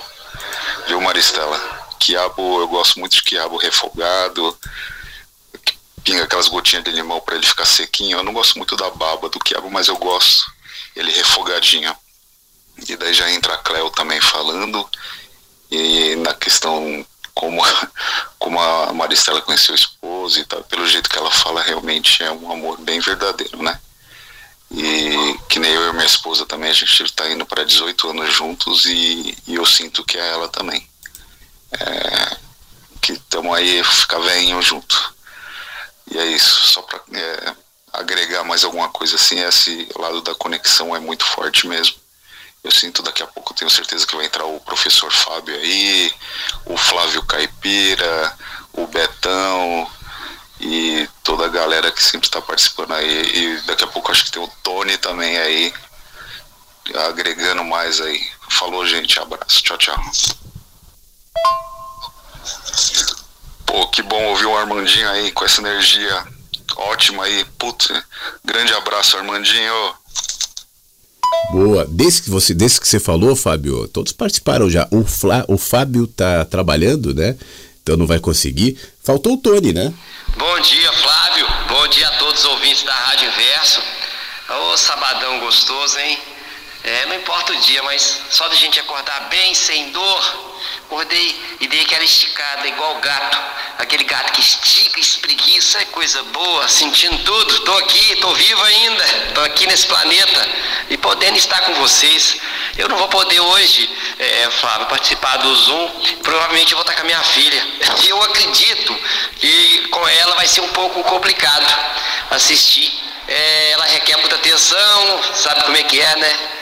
Talvez ela não vai deixar eu concentrar ali, mas de qualquer forma, só de estar no ambiente aí do Clube do Livro, mesmo que eu não tenha lido, né? Estou sendo bem sincero, não li, mas só de estar ali junto ali com vocês é maravilhoso e eu vou participar do outro e eu quero ler, eu espero ler, né? Eu sei que depende de mim, mas nunca fui bom para leitura. Mas é isso, Fábio. E estou feliz também aí do Paulo de Belo Horizonte, está a 200 quilômetros de mim aqui, da minha cidade, ter manifestado aí, saído da moita, mineiro. Aí, coisa boa. E o outro também, acho que é Ivanildo, se eu não me engano. Eu fico feliz, a rádio não é minha, mas eu sinto parte desse, desse mundo, né? Desse mundo que me pertence. Eu sinto muito feliz por ouvir a voz de cada um aí, ó, o Armandinho falando, o Betão também. Eu não, eu não gostaria de falar nome porque eu vou esquecer. São todos queridos. São todos meus queridos, nossos queridos, né? E é tão bom quando compartilha. Agora mesmo eu estava fazendo um almoço. Aí, ontem também eu estava ouvindo a rádio, aí não sei quem falou de gelatina, eu estou fazendo gelatina. Agora estava fazendo, falando da tal da mandioca, eu acabei de cozinhar uma mandioca ali, ouvindo a rádio, porque a rádio é minha companheira durante o dia. E durante a madrugada, essa noite, teve uma hora que eu perdi o sono, e eu falei, ah, eu vou tentar ouvir uma música da rádio, alguma coisa aqui, para tentar, tentar dormir. Aí eu consegui, acordei agora cedo e acordei bem. Mas é isso. É, sobre essas coisas de sincronicidade que você sempre fala, é, eu queria contar uma história rapidinha aqui. Uma história seguinte, como eu, tô, eu moro na rua, né? Que eu praticamente nasci, estou aqui a vida inteira, e eu, eu tenho um amigo que ele tem o mesmo nome que eu. Nós temos o mesmo nome. E, e a gente brincava muito, por volta até talvez dos 10, sei lá, 12 anos, um pouco menos, e a gente brincava, e a gente tinha uma conexão boa, eu e o, e o, e o irmão dele. E aí agora, né, aí eles viajaram, foram para outro lugar, mudar de cidade, eu não tive mais contato, tentei procurar, tentei, mas eu não consegui achar ele. Para a gente ver como é que tá, como é que ele estava, né? A gente trocar ideia, porque a gente era muito amigo, a gente tinha muito sonho, brincava muito. E aí o que que acontece? Uma semana antes uma semana atrás, é, é, eu fiquei pensando muito nele, fiquei pensando, pensando, ele veio na cabeça, gente, eu queria tanto ver, eu queria tanto conversar com ele, a gente tinha uma conexão tão boa, tantos sonhos, ah, eu quero ser isso, eu quero ser aquilo outro, aquela, aquela lembrança daquele menino, porque eu nunca mais eu vi isso há mais de 40 anos atrás, nunca mais o vi, a gente era criança. E quando foi agora, esses dias, eu fiquei sabendo que ele faleceu. Inclusive ele faleceu aqui em Belo Horizonte um acidente de moto. É, eu sei que faz parte da vida, mas é igual você disse há um tempo atrás. Parece que morreu naquela hora para mim. Parece que foi o luto naquela hora. Uma tristeza, uma nostalgia, porque eu lembro daquele menino lourinho brincando comigo e eu, na maior inocência, descobrindo a vida, crescendo. Mas ele se foi para algum lugar que eu não sei aonde. Mas de qualquer forma continua no coração da gente, não é isso, Flávio? Então um bom dia para todos, muito feliz de estar aqui com vocês, um bom sábado. Eu queria mandar um abraço para cada um de vocês que me ouve, mas um abraço apertado mesmo. Eu queria dar um abraço em cada um, mas eu sei que não é possível, né? Mas sintam-se abraçados, meus queridos amigos, meus íntimos. Um beijo, bom sábado. Tony, muito obrigado. Claro que é possível. Eu acho que abraço é uma intenção. Eu não acho que o abraço seja um ato, necessariamente. Agora, o ato representa a intenção. E, e, e, estabelece ali aquele sentimento, aquela sensação do abraço. Mas antes que ele fosse ato, antes que ele fosse braço, ele era uma intenção, porque o ato só do braço sobre o corpo tal não representa necessariamente um abraço. Se você empilhar corpos mortos com braços sobre os outros, isso não vai ser um abraço é, é, é, ele representa algo que é maior. E você, com a intenção de abraçar a todos, de alguma maneira, em alguma medida, já está abraçando e eu tenho certeza que todos sentem-se abraçados. Em relação à sincronicidade que você comenta, eu, eu tenho certeza que o potencial da máquina humana é completamente desconhecido ainda. E não só da máquina humana isoladamente, mas como a gente leu no texto do Éden mais cedo, o quanto essa máquina está exposta a essa teia, como citado no livro, de comunicação que envolve a todos e que vai para além do tempo e do espaço. Como eu disse, o tempo é só uma mídia. Ele organiza nossas experiências e faz com que a gente diga no passado, no presente, no futuro. Nós somos seres do tempo, vivemos no tempo, mas não somos seres só do tempo. Dentro da gente é fora do tempo. A gente não envelhece dentro, né? A gente não percebe a passagem do tempo dentro, mas fora, eloquentemente, o tempo vai se impondo. Então essa máquina, essa, essa ambivalência e, e o que desencadeia isso está muito fora ainda da percepção humana que está reduzida à nossa cultura, à nossa tecnologia, à nossa ciência. Então a gente fica ali. É, eu acho que existe uma questão cultural também. Assim como eu acredito que se os seres humanos é, desenvolvessem de maneira mais exponencial, mais aberta, a sua própria humanidade, incluindo a sua generosidade, a sua bondade, né? a sua abertura, o, os sistemas, o mundo seria de uma maneira completamente diferente, por isso também não se estimula, porque se nós fôssemos generosos, por exemplo, eu me lembro uma vez, alguém participou aqui da rádio, eu não me lembro, foi uma participação só dessa pessoa que estava andando de carro em São Paulo e ela entrou no ar falando assim, eu estava pensando aqui, como é que seria se a gente pudesse dar carona? Eu estava passando na rua, vi uma pessoa num ponto de ônibus tal, por que, que a gente não pode dar carona? Né? E esse é um pensamento que eu sempre tenho também. Imagina, se fosse normal, eu estou aqui na, na, minha casa, aí vem o meu vizinho aqui, ou vem alguém da rua que eu não conheço. Olha só, aí chega assim, ô, oh, tudo bem? Eu estou passando aqui na rua, eu vi que você tem um carro aí ou uma moto. Você vai usar? Eu digo, não, tu vai ficar aqui. Não é que eu preciso ir ali, eu não tenho, eu estou caminhando a pé. Você pode me emprestar? Claro, pega lá, volta, depois você traz de volta. Você imagina se a gente tivesse confiança um no outro, né? Para que a vida fosse assim. Isso seria fruto do desenvolvimento da nossa confiança, da nossa humanidade, da nossa generosidade. Tem pessoas ruins, tem pessoas más, tem pessoas que roubam? Tem. Mas isso seria menor diante da confiança desenvolvida no outro. Esse é mais um potencial que a máquina humana poderia desenvolver. Agora, como é que os seguros iam ganhar dinheiro? Como é que os bancos iam ganhar dinheiro? Como é que os políticos iam fazer os seus discursos? Como é que as religiões iam prometer a oração forte para nada de ruim acontecer com você e tal? Se nós confiássemos um pouco mais na vida, no outro e no próximo, eu sei, eu estou falando que é uma utopia, utopia. Se alguém tocar minha campanha aqui e pedir a moto, eu não vou, eu não conheço, né?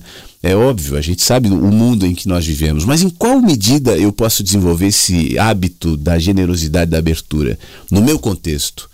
Bom, essa é uma pergunta para mim. Né? E eu tento, de alguma maneira, desenvolvê-la.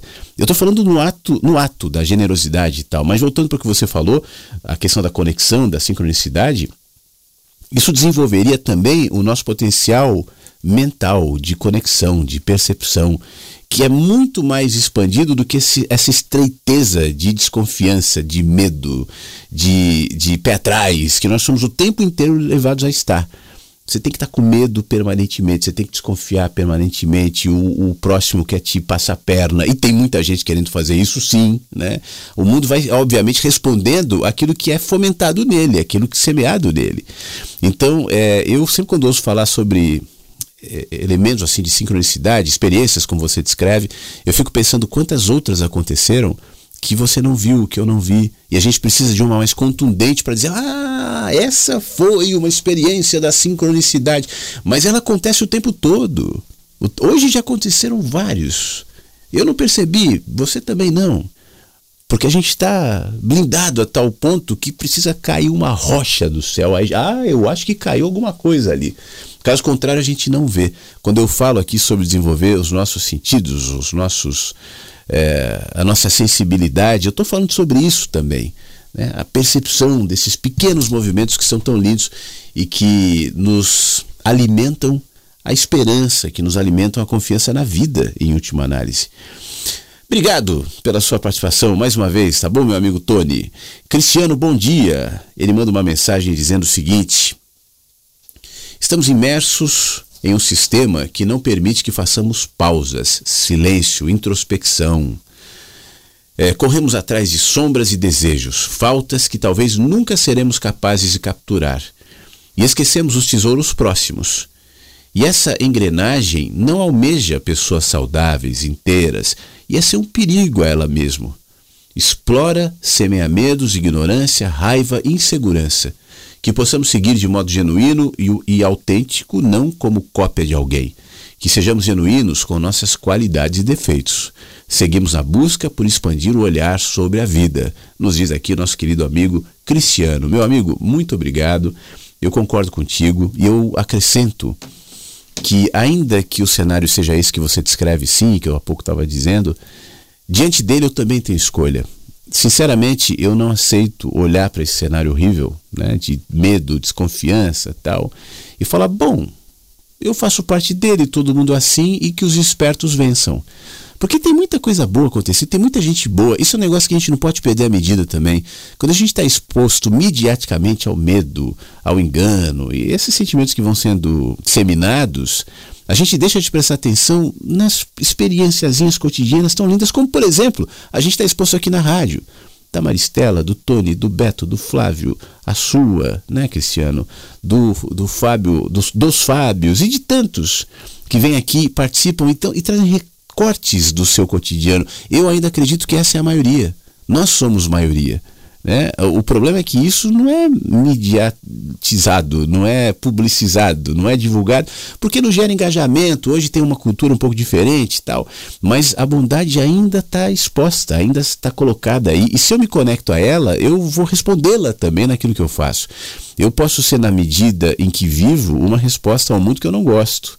Sal que salga o desgosto de viver, da vida. Né? E depende do meu olhar. Como é que eu respondo isso?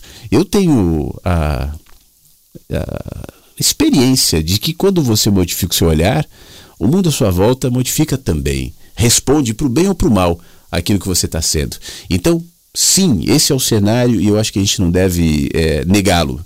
De qualquer maneira, que ele não nos encubra, que ele não nos modifique, que ele não nos diminua. Pelo contrário, que nós possamos ser influência nesse cenário de tanto desgosto, dando gosto onde a gente está, né? Obrigado, meu amigo. Bom fim de semana para você, tá bom? Oi, Flávio. Oi, Inversos. Bom dia. É muito bom estar tá aqui com vocês. Eu vibro também com cada participante novo que chega, com os que falam sempre. Um dia aí eu estava escutando um áudio que um, um programa que eu não tinha escutado e a Maristela falava assim: Ah, como é você lembrada, né? Os brigadeiros. Aí eu, eu fiz assim, eu pensei, né? Não, eu vou lembrar dela num dia que ela desabafou conosco, alguma coisa assim, mas um dia, o dia seguinte ela chegou e falou assim: Eu sou uma mulher do ordinário. E outro dia ela disse assim: Nossa, é incrível como nós nunca estamos sozinhos. É assim que eu vou lembrar dela. É, o Armandinho também passando por, por tribulações, por situações difíceis, né? E, e nos dedicando uma música, e é uma música linda. A, a música do Beto agora, lindíssima. E, e, são tantos queridos e queridas. A Jane com a filha dela, Jéssica, que eu escutei depois também. Olha, eu fiquei tão feliz, Jane, com a sua menina também porque caramba, né? As crianças e os adolescentes, é, a gente se sensibiliza com eles, né? E até esses dias aqui eu passei uma situação de uma vizinha que ela veio me veio desabafar uma situação comigo e ela falou para mim que ela ficou mais aliviada e depois disso eu fiquei pensando nela e eu fiz assim, ai, o que, que eu quero dar para ela, né? Eu, eu quero dar alguma coisa para ela. Aí eu, eu fui dormir pensando assim, aí vou per perguntar pro pessoal da rádio o que, que eu dou para ela. Aí você vem, Flávio, você vem com, com, com um trecho do Éden e eu fiz, ai, é isso que eu vou fazer, eu vou dar o Éden para ela, porque esse livro é muito lindo, cara. Então, é, nossa, é tão, tão bom estar com vocês aqui, as fotos, e então um beijo para todo mundo e, e, quero agradecer mais um pouquinho. É, beijo para vocês. Tá chegando um gatinho aqui, ó. Já tá com fome. Beijão para vocês todos. Muito obrigada. Gisele, eu que agradeço, muito obrigado. Você estava falando agora há pouco, eu pensava na. Quando eu estava abrindo o programa, né, eu estava dizendo que o, esse programa é composto de uma alma, como nossos corpos. A alma é um nome que a gente dá, mas existe uma energia ali que movimenta. E essa energia, no caso do programa ou da rádio, né, é composta por muitos olhares, por muitos sotaques, por muitas experiências, por muitos contextos que estão sendo compartilhados agora na Terra e a gente não tem acesso, né? Mas na rádio, num micro acesso, numa micro amostra do que realmente está acontecendo, a gente já, vi, já viu, inclusive, porque está ali no álbum da rádio, o prato da Maristela, o, o Tony, o Tony não, o Tony está lá, mas hoje o Armandinho, enfim, pequenos retratos do cotidiano de cenários que estão acontecendo agora e que, no fim das contas, representam a vida. A vida é isso. Isso é a vida. A vida não é uma ideia. A vida não é um discurso. A vida não é uma teoria. A vida não é um experimento científico que eu posso definir ali. É isso aqui, é fórmula tal. É frio. A vida não pode ser descrita porque ela é uma experiência individual eu tenho a minha vida, você tem a sua, tal, mas quando a gente conecta as nossas vidas de alguma maneira e se abre para isso, a nossa experiência na vida aumenta também. E isso nos torna mais humanos. E no fim das contas, esse é o processo, esse é o princípio para a sabedoria. É claro que às vezes a gente fala coisas aqui da, de conhecimento que podem ser adição para nossa inteligência. Isso é muito bom, mas toda inteligência, todo pensamento, toda teoria, toda ideia, todos os sistemas são processados por humanos. E, na minha opinião, o que é mais importante para a nossa humanidade é a gente valorizar esse princípio de sabedoria, que tem a ver também com te enxergar, te ver, te perceber, identificar os seus processos, a sua história, os seus contextos do gatinho pedindo comida, o Beto com o cachorro, chega Duque! É tudo isso. É um pouco de cada retrato, de pouco, um pouco de cada recorte que vai representando a vida, e eu espero que para todos que estão ouvindo hoje, isso agregue um pouco na sua experiência cotidiana, que é diferente de todos, mas que leva um pouco de todos. A gente se compartilha aqui exatamente para isso. E é por isso que eu fico muito feliz em receber tantos áudios. Tem mais áudios ainda para a gente ouvir, tem mais textos ainda. Hoje eu não estou com pressa. Enquanto estiver chegando aqui, eu vou segurando o programa e é exatamente por isso eu vou tocar uma música. Então, até para tomar uma aguinha, e você também, né? E a gente volta já já. Eu quero agradecer as pessoas que estão agora, além do Brasil, tem gente nos ouvindo nesse momento no Canadá, no Japão, na Alemanha, nos Estados Unidos e na China.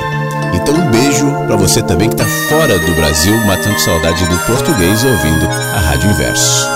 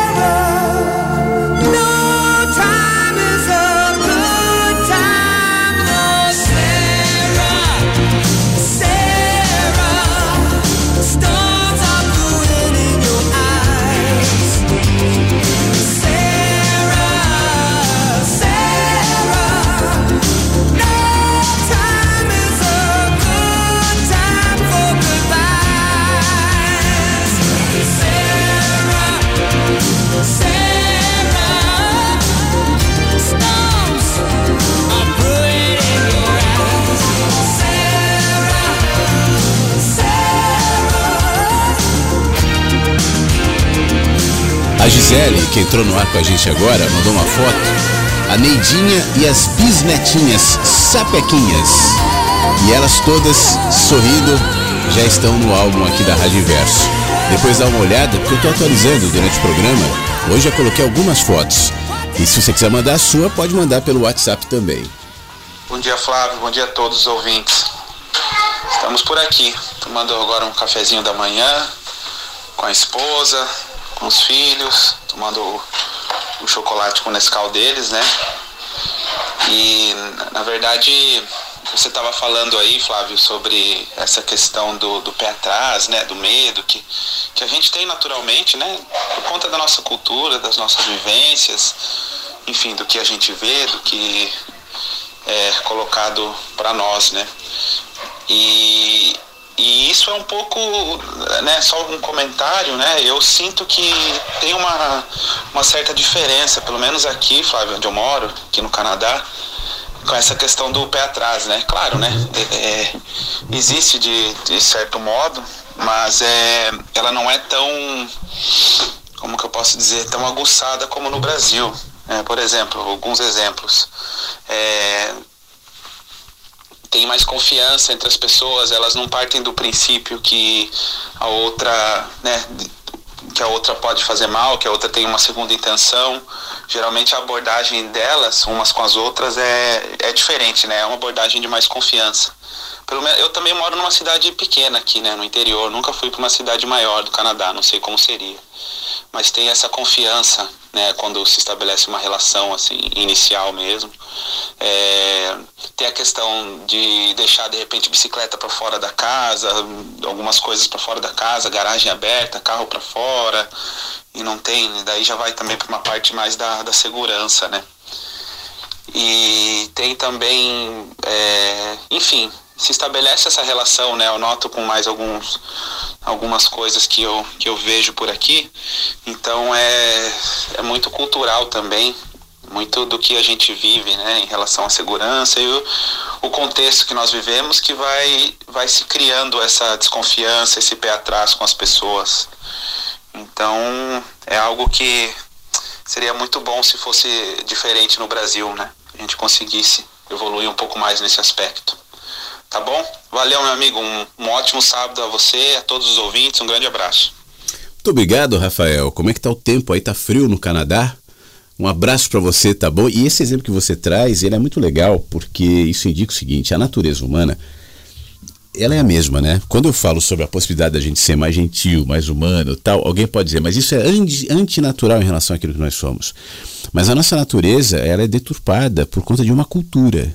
E é isso que vai diferenciar também. O canadense e o brasileiro têm a mesma natureza. E aquele que mora na tribo e o que mora na, na savana, ou nas grandes cidades, ou na cidade do interior, tem a mesma natureza. Mas essa natureza é exposta a uma mentalidade, a uma cultura. E ela pode, ao, ao agregar aquela cultura, ir se deturpando ou ir se aperfeiçoando. E aí depende de cada indivíduo.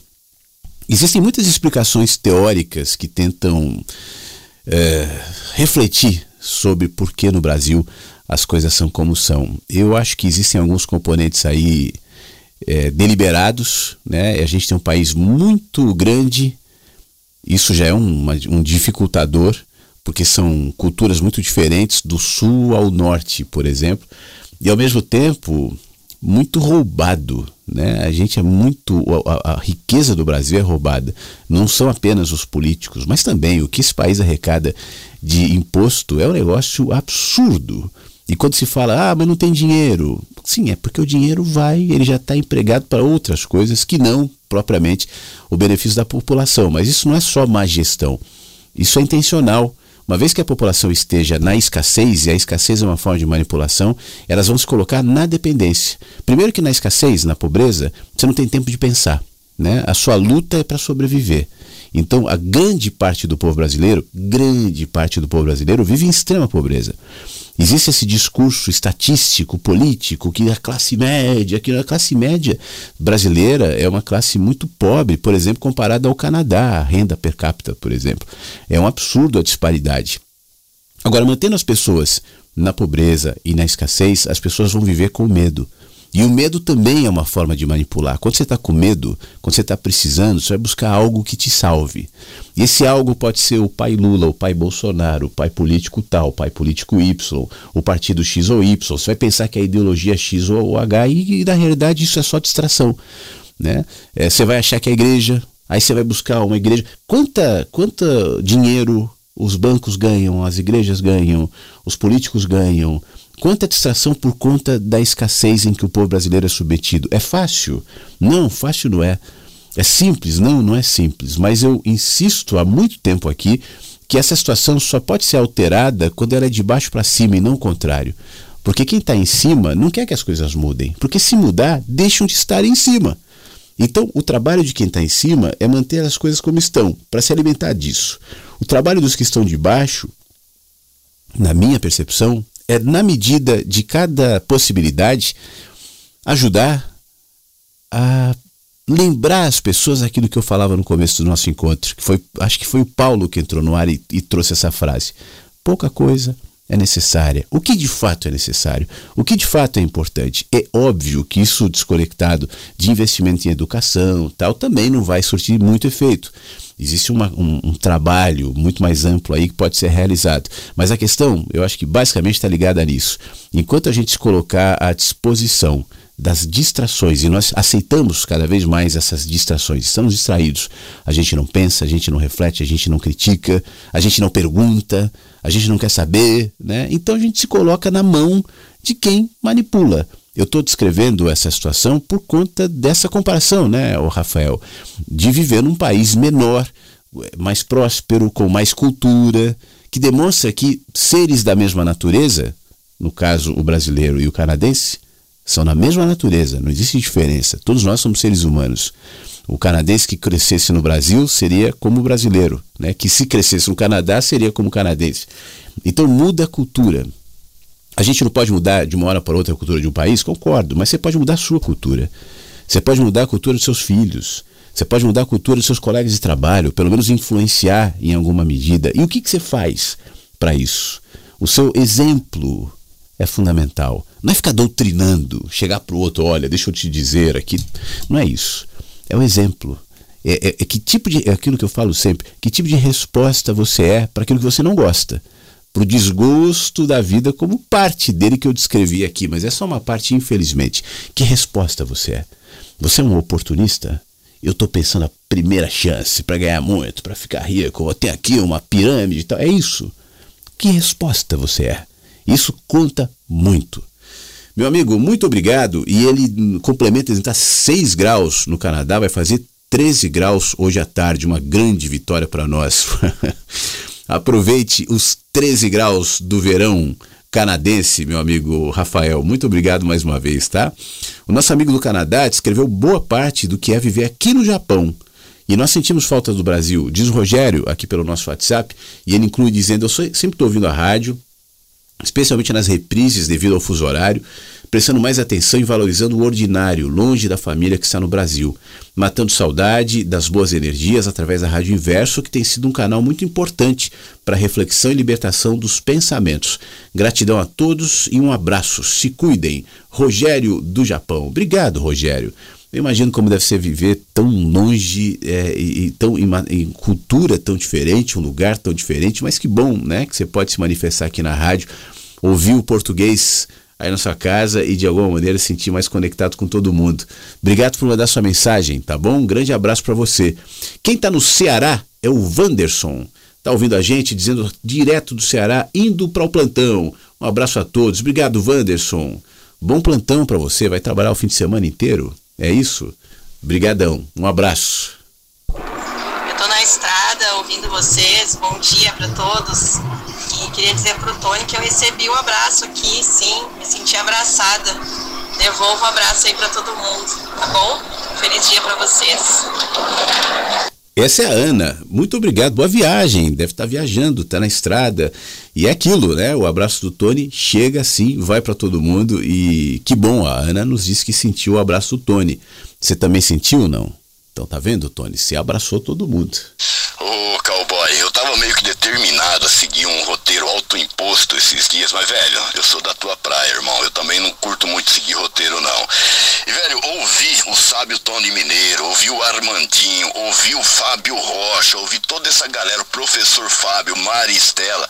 Cara, reacendeu uma chama aqui, cara, que eu achei que, que tava meio escassa, né? Esses dias eu tava meio jururu, tava muito reflexivo, e não é muito meu normal.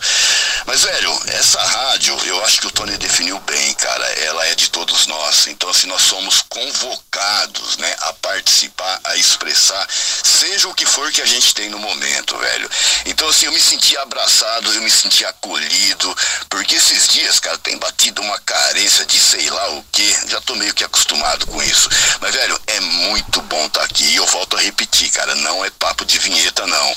Aqui eu me sinto realmente em casa, meu amigo. Meu, toca esse barco daí que a gente vê o que, que faz aqui, meu brother. Flávio, suas participações sempre muito legais. É, tem mais um áudio de 59 segundos dele, mas eu quero falar entre esses, esses áudios que tem alguns comentários. Primeiro, ele manda um abração pro Tony por texto aqui e fala: pô, coloca uma foto do Tony lá no, no, no álbum da rádio. Já tem.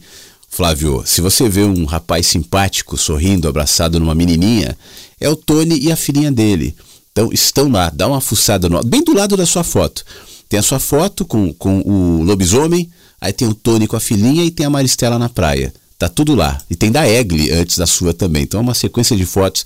As pessoas nem sempre mandam um rosto, né? Mandam um cenário. Então, mas é legal se puderem mandar também rosto pra gente conhecer. Então, essa é a primeira parte. Eu quero só fazer um comentário sobre isso que você falou. Estou muito reflexivo, pensando muito, e eu me identifico com isso. Eu já me flagrei muitas vezes na minha vida entrando em processos assim de tristeza, sem muitas vezes saber por quê. E aí eu fui admitir, fui reconhecer que é porque eu estava muito na mente, o Flávio. E quem te fala isso é um cara racional, né? Eu sou uma pessoa racional. E isso pode ser para o bem ou para o mal. E eu estou tentando equilibrar um pouco essa racionalidade para que não seja só razão, só racional. Porque a, a razão, só o pensamento, chega uma hora que fica muito pesado também. A gente precisa, e eu acho que o programa de hoje está sendo um, um, reflexo disso, equilibrar, dosar com a experiência da vida, das alegrias como a comida da Maristela, como o passeio do, do Tony, como tantas coisas legais que a gente tem e que nos alegra, né? É, a experiência do cotidiano, do não pensar, a experiência do se esvaziar, de se conectar com as pessoas, de conversar sobre bobagem. Não sei se você gosta de futebol, se você gosta, sei lá, mas não, não briga, sabe? Falar sobre a vida, como a gente faz aqui tantas vezes, né? Conversas. Isso é importante também. A gente tem que tomar muito cuidado para não ser só racional, só pensamento, só qual o sentido da vida, só qual o sentido do mundo. Isso pesa. A gente está falando do Éden, por exemplo, já que vai ter o Clube do Livro, e eu, eu aprendi isso no Éden, inclusive, escrevendo o Éden. Eu me lembro que às vezes eu me dedicava horas para escrever o livro e quando eu terminava de escrever, fazia as minhas pausas, eu tinha dificuldades de me relacionar com as pessoas. Me cansava, me irritava, eu tinha que ficar quieto um tempo, parece para você sair daquele ambiente. E eu fui percebendo que eu estava muito concentrado, até por ofício do escritor, na sua mente. Nesse caso do Éden, não era só na mente, eu precisava sentir também, era um, um exercício holístico, né? envolvia tudo. Mas de qualquer maneira, isso vai te privando de se relacionar com o contraste, com o diferente, de se expor a outras verdades, a outros cenários do mundo, o que é fundamental. Então, é, quando você sentir que está muito na mente, muito reflexivo, vai perceber que isso vai preceder uma certa tristezinha. E quando isso acontecer, cara, sai, vai pro, vai brincar com o lobisomem, vai, vai esquece. Não precisa ter todas as respostas, todas as verdades, todos os pensamentos. Vive respira, sai para a natureza. Isso é muito importante também. Ô, cowboy, a gente tenta ficar aqui na miudinha, cara, só escutando, mas é impossível, cara. Você fica acelerando aí, botando lenha e a gente acaba pegando fogo. Cara, essa realidade, né, do emprestar as coisas é, é impressionante, né? Eu tenho vivido isso aqui no sítio, mas às vezes a gente precisa ouvir para se dar conta, né, de que a gente tá vivendo aquela realidade. Como é uma comunidade pequena, cara, e de vez em quando o tatu ele engasga, não quer sair de jeito nenhum, eu sempre dou um toque pro Zé, pro Borgato, pro Arnaldo, pô, você vai pra Piedade, tá? Pô, eu não vou, cara, não sei o que. Puta, precisava, não, passa aqui, cara, pega o carro aqui, vai, só põe gasolina, depois você devolve. Velho, é algo assim tão transcendental, né? Tão ordinário que às vezes a gente não se dá conta de que está vivendo aquilo. E o que eu gosto, cara, eu acho que no programa, um dos aspectos do programa é isso, e do teu material, já comentei isso, a gente consegue dar nome aos bois, às realidades que estamos vivendo atualmente. Velhinho, já tô com a pilha toda aqui, irmão. Obrigado, palmeirense Flávio. Ele respondeu aqui: sou palmeirense quando eu perguntei de futebol, né? Que legal. Muito obrigado, tá bom, meu amigo? Você sabe que eu já fui muito fanático de futebol até 9 anos de idade. Eu queria ser jogador de futebol, eu era o melhor jogador da escola ali, jogava no ataque, participava dos campeonatos. Aí depois foi, foi perdendo isso. E eu era São Paulino naquele tempo. Hoje, para mim, eu nem sei quem são os jogadores, eu não sei quem é o técnico, isso é um negócio que não me atrai, é futebol. Mas naquele tempo eu gostava bastante. Então é isso aí. Obrigado mais uma vez. Obrigado, Neto. Bom dia. Você é um ser diferente, bom te ouvir. Pô, Neto, obrigado. Todos nós somos, Neto. Ninguém é igual, né? Aliás, isso é um negócio que eu estimulo aqui na rádio, que cada um seja você mesmo. Se você se concentrar naquilo que você carrega de único, porque todo mundo carrega, né? De pessoal, de teu. Poxa vida, isso vai ser brilho onde você for, isso vai ser sal onde você estiver. Porque é você que carrega isso, né? Por alguma razão, Neto, você apareceu aqui no mundo, mas tem outros netos, tem outros Flávios, tem outras pessoas. A gente carrega os mesmos nomes. A gente carrega até mais ou menos a mesma, o mesmo corpo, como eu dizia mais cedo, o corpo humano. Né? Mas cada corpo humano carrega uma essência. Tem uma coisa ali. Não tem? Você sabe disso, você sente em você. Diferente, cada um. Só que o problema é que a gente está exposto a uma sociedade que tenta nos padronizar. Então você vai ter que me dizer o seguinte: qual a sua religião?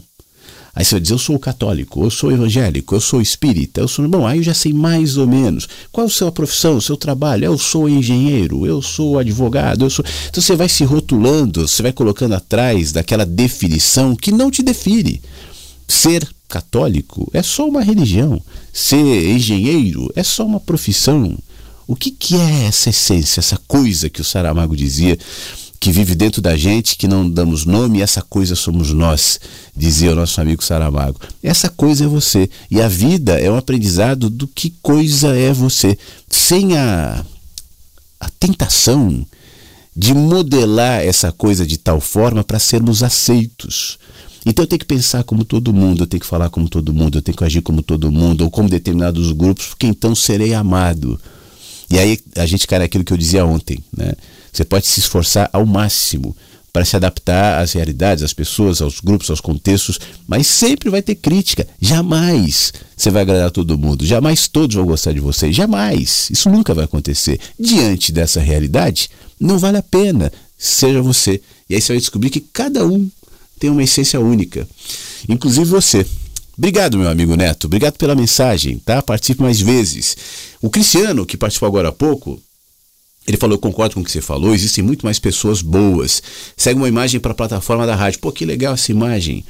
É, essa ideia, o Cristiano, de que tem pessoas boas, nos faz não desistir. Né? Às vezes a gente se cansa das pessoas, se cansa das maldades, se cansa. Mas é bom lembrar, sim, tem pessoas boas, tem pessoas do bem. E a foto que você mandou, eu vou colocar já já.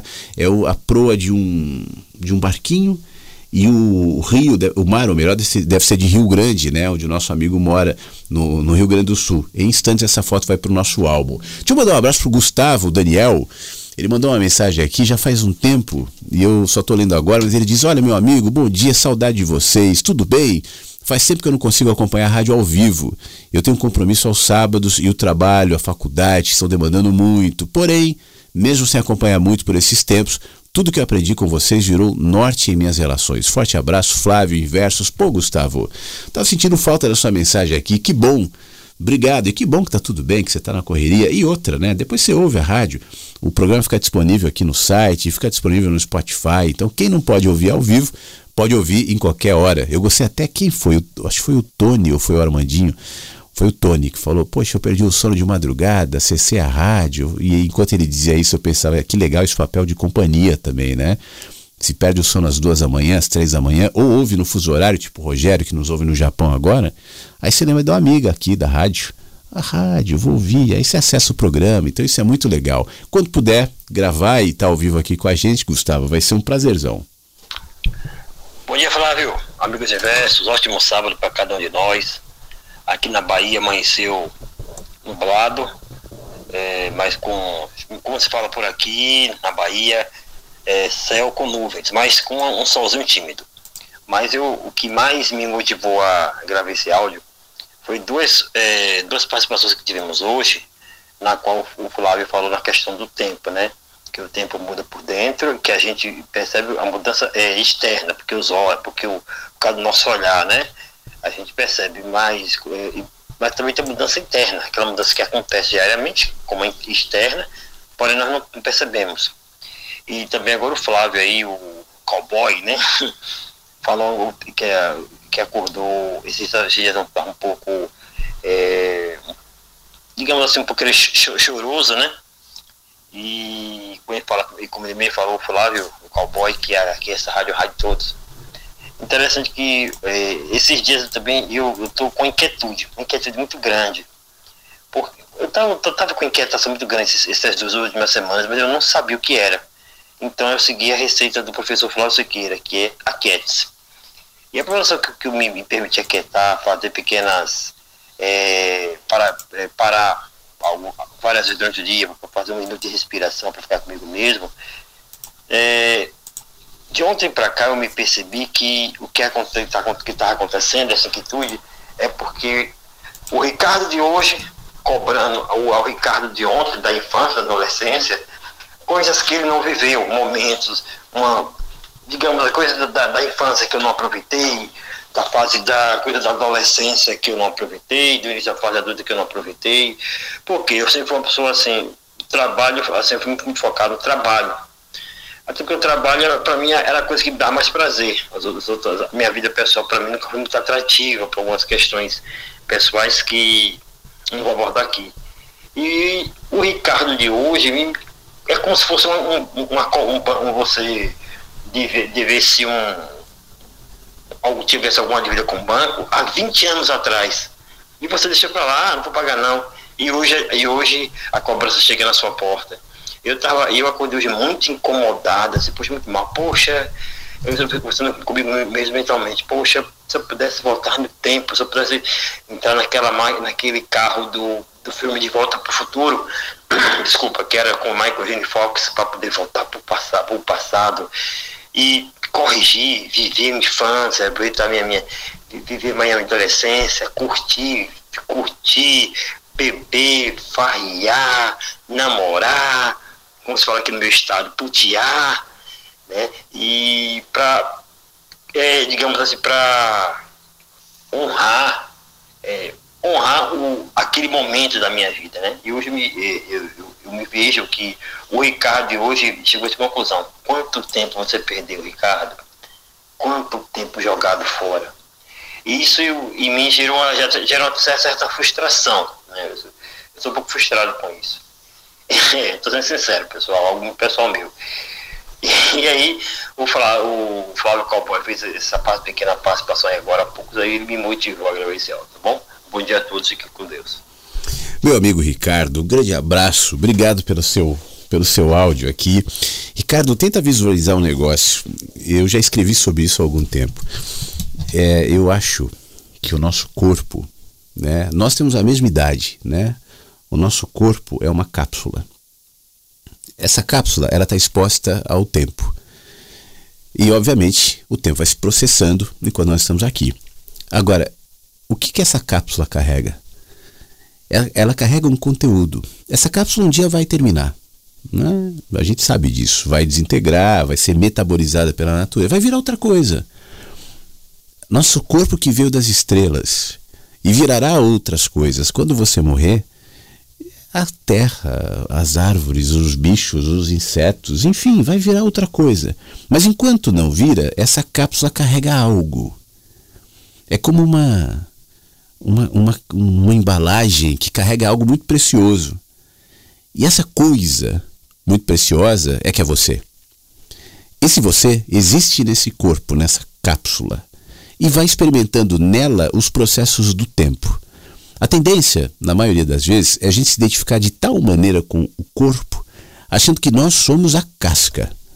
A casca nos movimenta, a casca nos, é, nos coloca aqui nessa realidade onde precisamos dela para existir, mas ela não é tudo. E eu falo isso não baseado numa crença, numa fé, numa religião, não é isso. Mas um sentimento de que nós vivemos numa ambivalência. Porque ao mesmo tempo que eu me identifico como uma casca, se você me, me, me mostra uma foto minha, eu vou dizer, ah, esse aí sou eu. Eu me reconheço, né?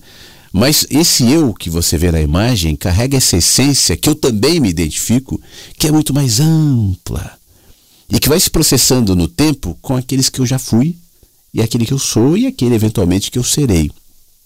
Essa casca que está vivendo no tempo, ela pode dar respostas a todos aqueles que eu já fui, porque esses, o Ricardo, que eu já fui, eu só fui diante da perspectiva do tempo. Por isso que eu falo eu já fui, porque eu sou um ser temporal. E como eu disse mais cedo, o, o tempo é uma mídia que organiza as minhas experiências. Então, quando eu coloco no fui, eu estou colocando no passado, eu estou organizando pra, como referencial meu onde estive.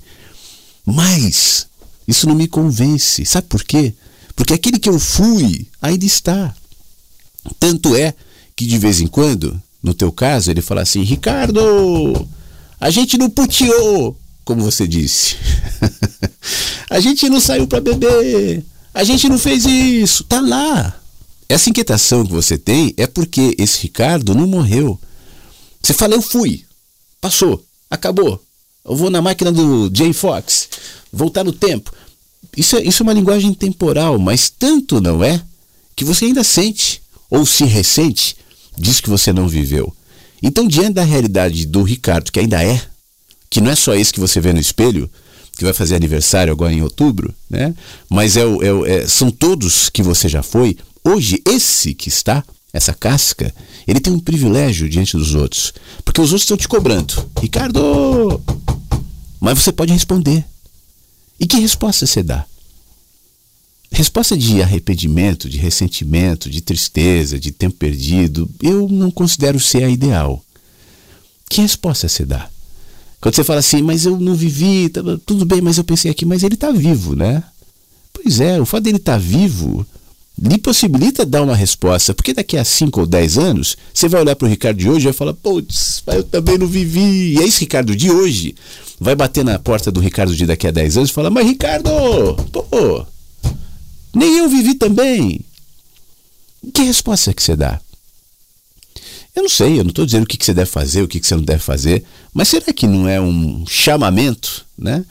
Para você viver um pouco mais? E aí se conecta aquilo que eu dizia ao, ao, ao, Flávio, mas sobre outra perspectiva, sobre não ficar só no racional, na mente. Isso é ficar na mente também, é ficar no arrependimento, ficar no pensamento, o que, que eu fiz, o que, que eu não fiz. A questão não é essa, a questão é o que, que eu vou fazer daqui para frente. E o que eu fizer daqui para frente, em alguma medida, responderá a esses outros Ricardos que estão aí, não morreram, a gente não morre. Nem o nosso passado, o bebê Ricardo está aí ainda. Todos os Ricardos ainda vivem nessa casca chamada, reconhecida pelos outros como Ricardo. E que resposta eu vou dar? Cabe a você. Uma vez que você identifica esse componente e percebe isso, você é levado a dar essa resposta. E uma vez que assim faça, as coisas mudam. Os outros Ricardos provavelmente virarão para você e falar: pô, até que enfim, hein? Tá difícil você ouvir a gente bater aqui, ó, até começar a te incomodar, até virar arrependimento, até virar ressentimento, até virar frustração, até virar tristeza, porque você não, você não ouvia a gente. Agora você começa a ouvir. E o que, que você vai responder? Agora, não o passado, agora, diante daquilo que você está ouvindo. Tá bom, meu amigo? Um abraço, Ricardo, fica bem. Flávio, bom dia. Aqui é o Silas, de São João da Boa Vista, São Paulo. São dos quietinhos, mas sempre conectado com a energia e sentimentos da Rádio Inverso. Sábado chuvoso aqui na minha cidade. Estou tomando meu café com a minha esposa e com os meus filhos. Um abraço em todos. Pô, Silas. Obrigado, meu amigo. Manda um abraço para sua esposa, para os seus filhos. Bom café, boa chuvinha aí no interior de São Paulo, em São João da Boa Vista. E obrigado pela sua mensagem. Fiquei feliz em receber. Tá? Bom, bom fim de semana. Ângela, bom dia. Ouviu nosso amigo Rafael, disse do clima mais tranquilo na parte do Canadá, onde ele, ele vive, e eu me emocionei, porque eu moro, no, é, porque aqui onde eu moro, apesar de ser no Brasil, é bem calminho. Eu também pouco saio de casa, mas é triste pensar que não podemos ou não conseguimos confiar como gostaríamos nos nossos semelhantes. Mas nem tudo está perdido, porque é muito bom estar viva. E poder saber e saborear os áudios, fotos e outras interações que tanto nos fazem bem aqui nesse lindo e imenso jardim do Éden online. Amo muito amar vocês. Obrigado, Ângela. Fique bem, aproveite o seu fim de semana. Obrigado sempre pelo seu carinho, pelas suas mensagens para todos aqui na rádio, tá? E isso, Ângela, vale também, né, em relação ao que eu estava falando agora pro, pro Ricardo. É, o mundo às vezes é uma porcaria mesmo, né? As pessoas às vezes se posicionam de maneira horrível e a gente se desgasta frequentemente. Mas é sempre um chamamento para que resposta eu vou dar, né? Para aquele desgaste. Eu posso contribuir para que aquele desgaste seja desgosto cada vez mais. Ou eu posso contribuir ao contrário, sem esse sentimento que eu acho horrível. Ah, mas o que, que adianta? Se eu fizer, o mundo vai continuar igual. Se eu fizer, os políticos vão continuar corruptos, os, os ladrões vão existir, a injustiça. Vai. Sempre existiu, sempre houve político corrupto, sempre houve injustiça, sempre houve roubo, sempre houve ladrão, mas também sempre houve pessoas que fazem a vida ter algum sentido e valer a pena. E eu escolho o que, que eu vou ser. Sinceramente, ser levado pela maré, pela corrente, é, é eu, eu acho pior, porque eu nunca gostei de seguir massas. Quando eu digo que eu não gosto de roteiro, isso faz parte. Eu não gosto de seguir massa, multidão, procissão, muvuca. Isso nunca foi comigo. Eu nunca gostei de show, por exemplo. Eu quando trabalhava nas rádios que tinham shows tal, eu só ia quando eu era obrigado a ir para trabalhar. Mas para ver, eu não gostava, porque eu não gosto de multidão, eu não gosto de massa. Né? Eu gosto de, de ser indivíduo. E que tipo de respostas o indivíduo está dando? Você fala de uma cidade mais calma, tal. É uma cidade onde menos pessoas talvez sejam levadas a ser massa, aquele comportamento de massa. Você sabe, Angela, que eu fui a São Paulo a última vez agora em começo do ano, virada dia Natal, começo do ano, janeiro, tal. E eu sou de São Paulo e, e, e poxa vida, já andei muito de metrô tal, mas todas as vezes que eu vou, uma vez que eu estou um pouco distante de São Paulo, tem algumas coisas que me espantam. E uma delas é no metrô. É, existe um corredor na escada rolante, você tem que deixar para as pessoas irem andando, né? E eu fui com meu filho e com a namorada dele, ela que é de Santa Catarina, estava com medo de São Paulo, primeira vez que ela ia a São Paulo, tal. Eles entraram na escada rolante do metrô e os caras começaram a xingar: oh, não pode tapar aí, tem que passar, não pode ficar aí. E ela saiu meio assustada assim. Eu falei: não, fica no cantinho aqui, deixa as pessoas passarem e tal. E eu dizia, e ela falou, mas por que essas pessoas têm essa pressa? Eu falei, não, elas não têm essa pressa, elas são essa pressa. Não é que elas estão necessariamente com pressa, todos que estão correndo aqui, correndo aqui. Não, é porque elas são assim. Até eu, quando eu estou na cidade, quando estou em São Paulo, eu reparo que eu caminho mais rápido. Você entra naquele ambiente, né? Então a gente tem que tomar cuidado para não ser contaminado pelo ambiente. Quando você fala de uma cidade menor, do interior, tal, a gente tem esse componente também. Tem pessoas aceleradas, pessoas que são mais calmas, mas o ambiente também conta bastante. Que sejamos é, luz e bons influenciadores desses ambientes onde estamos. O Fábio, ainda bem que você não virou jogador de futebol, iríamos perder um excelente escritor, radialista, piloto, amigo. Poxa, Fábio. Obrigado, meu amigo. Eu também acho que não, não era muito a minha, né? Ser jogador de futebol, não sei se combina comigo, mas enfim. E se eu fosse também, eu já estaria aposentado há muito tempo, né? O jogador de futebol não, não passa muito o quê? Dos 30, 30 e poucos anos no máximo jogando. Mas é isso aí, brigadão. O Beto mandou mais um áudio, eu ouvir. Bom dia de novo, Flávio, em versos. É, aí vai uma foto da Morinha, a cachorrela, a princesinha da casa, é a única que é fêmea. É a mais paparicada mais até que o Duque. E Flávio, um abração aí pro Paulo, que ele é do meu ramo. Um abração para ele, ele é motorista, né? Sou cobrador aqui em São Paulo. Quero contar para ele como é trabalhar em BH aí de motorista. Só para ter uma ideia, se é parecido com aqui. Essa pegada é, é parecida com a, o que a gente passa por aqui. E legal ter um cara assim, nós somos raros, né? Nós somos criaturas raras aqui do, da Radiverso, eu assim entendo eu, né? E você é uma raridade, nós somos também raridades. Então é muito legal alguém que trabalha não, porque não, não tem. É só aquela menina lá que, não sei por que ela não quis participar, tem seus motivos, né? E realmente, Flávio, aqui eu, tá ruim de, não para de chover. Chuva fina moderada. Tá difícil, vou ver se eu vou à tarde. O garotão tá reclamando. Reclama toda hora que quer ir. Não quer nem saber da chuva. E muito obrigado pela música, viu? Muito legal. Também gostei muito da, da homenagem à Maristela. Coisa rara também, né? Hoje em dia, raridade. Ela que, que, é, é como a gente de meia idade, já alcançar esse, esse patamar aí, coisa linda, muito bom, muito bonito. E uma pergunta que eu vou fazer para você, já que você falou do Serginho Boca, um que eu gostava muito também, no final dos anos 80, no meados dos anos 80, era o Serginho Café, que dizia que o nome dele é curto e é só esse mesmo nome dele. Por onde anda o Serginho Café? Você chegou a conhecer ele pessoalmente, assim? Já teve uma, alguma relação mais estreita com ele, assim, para você, é, assim, no seu trabalho aí pelas rádios? E por onde anda esse cara? Meu? Cara que eu gostava muito, muito mesmo, dos que eu gostava mais na, dos FM de São Paulo. Valeu, amigo. Tem alguém bravo aí, não sei se é o Duque ou a Morinha. Eu vou falar do café já. É, antes disso, o... a foto que você mandou da Amorinha, acabei de colocar no site da rádio. Hoje foram várias fotos, né? Tem a Amorinha, tem a, a... Deixa eu ver o que eu coloquei hoje aqui para já que não tem legenda. Tem a Morinha, tem o Mar de Rio Grande que o Cristiano mandou, tem a família da, da Gisele com netinhas, tem o Armandinho, tem a teia que o Fábio mandou, tem a comida que a Maristela fez, tá tudo ali é, no site da rádio, tá? Em relação ao Serginho Café, sim, a gente trabalhou, é, quando eu trabalhava na Band, se não me engano ele estava na Nativa, e, e as rádios Celso são no mesmo grupo, né? Então ficavam no mesmo corredor ali, e ele tá lá, ele tava lá, eu, sinceramente, eu não sei muito dele hoje. Eu, eu, eu, ele tá no Facebook, Serginho Café com dois Fs. Eh, se não me engano, ele tem uma rádio online chamada Rádio Moca. E mas o café, eu, eu, gosto muito dele, mas eu acho que ele está muito preso naquilo que ele foi nos anos 80.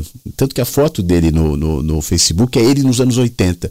Eu acho que ele talvez não tenha experimentado tantas coisas legais que ele poderia viver depois disso, né?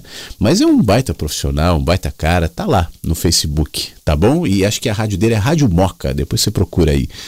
Obrigado, Beto. E ele complementa dizendo: simplificando a vida que facilitamos nossas relações com coisas realmente complexas, e é aqui no Mensagens da Rádio Inverso que isso mais se evidencia, pois esse compartilhamento diversificado só nos enriquece espiritualmente. Enfim, não é uma busca em vão. Parabéns, Flávio, Inversos, já somos uma família, uma família humana. A humanidade pode ser sim mais humana. E é, e é isso o que eu entendo como ser inverso. E não é fácil mesmo, pois é mais fácil seguir o rebanho humano e ceder à domesticação do sistema, nos diz aqui nosso querido Beto. Flávio, obrigado pelas mensagens. Ele mandou mais algumas coisinhas. Entendo o Ricardo, eu vivi de forma inversa dele. Me peguei me culpando por não viver de forma como ele. Até que eu percebi que de uma maneira ou outra o que importa é que vivi o que achava ideal para mim. Abraço também ao amigo baiano, ao Ricardo, né? E se ele quiser um guia para viver, o que acha que não viveu, eu me candidato. Conheço bem esse roteiro. e complementa dizendo: Betão, aqui somos todos raridades. Obrigado mais uma vez, Flávio. Obrigado, o Fábio. Obrigado a todos, né? Eu tô, tô dando uma fuçada aqui para ver se eu esqueci algum áudio. O Armandinho mandou mais 10 segundos de áudio. Vamos ouvir. Ô, Fábio Rocha, o bom mineiro Carlos Mão de Andrade dizia que o que desabusa o angu é o quiabo. Mais um provérbio mineiro. E com o provérbio mineiro, obrigado Armandinho, a gente fecha com mensagens de hoje, agradecendo mais uma vez todo mundo. Eu disse, né, que sábado a gente tem mais tempo, a gente fala mais. O programa de hoje durou duas horas e sete minutos. Ainda dá tempo de agradecer o Rafael, que está no Canadá. Que legal, mandou umas fotos lindas aqui pro mural com a família, a esposa e os três filhos lindos, uma outra foto dele com os filhos também num, num restaurante. Pô, que legal. Obrigado, Rafael. Eu vou colocar sua foto agora já aqui no site, tá? No álbum. Para quem quiser ver as fotos, clique em álbuns no site da rádio. Vale lembrar que não dá para ver pelo aplicativo. Tem funcionalidades que o aplicativo não tem. Por isso que eu estimulo as pessoas a ouvirem mais pelo site mesmo. Você pode acessar no celular e ouve, inclusive, para ter acesso aos programas que foram ao ar, coisa que o aplicativo também não oferece. Esse, por exemplo, ele vai para o site da rádio agora. Em alguns minutos eu encerro e já vou subir ele. Vai, questão de dois, três minutos já está disponível, é só atualizar e você pode, se for o caso, ouvir de novo, pegar uma parte, ouvir mais tarde, vai ficar aí. Esse e os anteriores, assim como também no Spotify, no Mensagens que Chegam pela Manhã. Não esquece que a gente está com inscrição aberta para o Éden. É só clicar no banner que está aqui no site, né? Clube do Livro Éden para você participar também. A gente vai conversar mais tranquilamente. Hoje já falamos algumas coisas, mas nessa, nessa convivência vai ser mais rico ainda. Então tomara que você possa ir. No mais, um beijo, bom sábado, se cuida. Eu vou descansar um pouco minha voz, que agora está um pouquinho rouca já. e, e no, na segunda-feira a gente volta às 8 da manhã. Tomara te encontrar aqui com mais um Mensagens. Se cuida e até lá. Mensagens que chegam pela manhã com Flávio Sequeira, Rádio Inverso.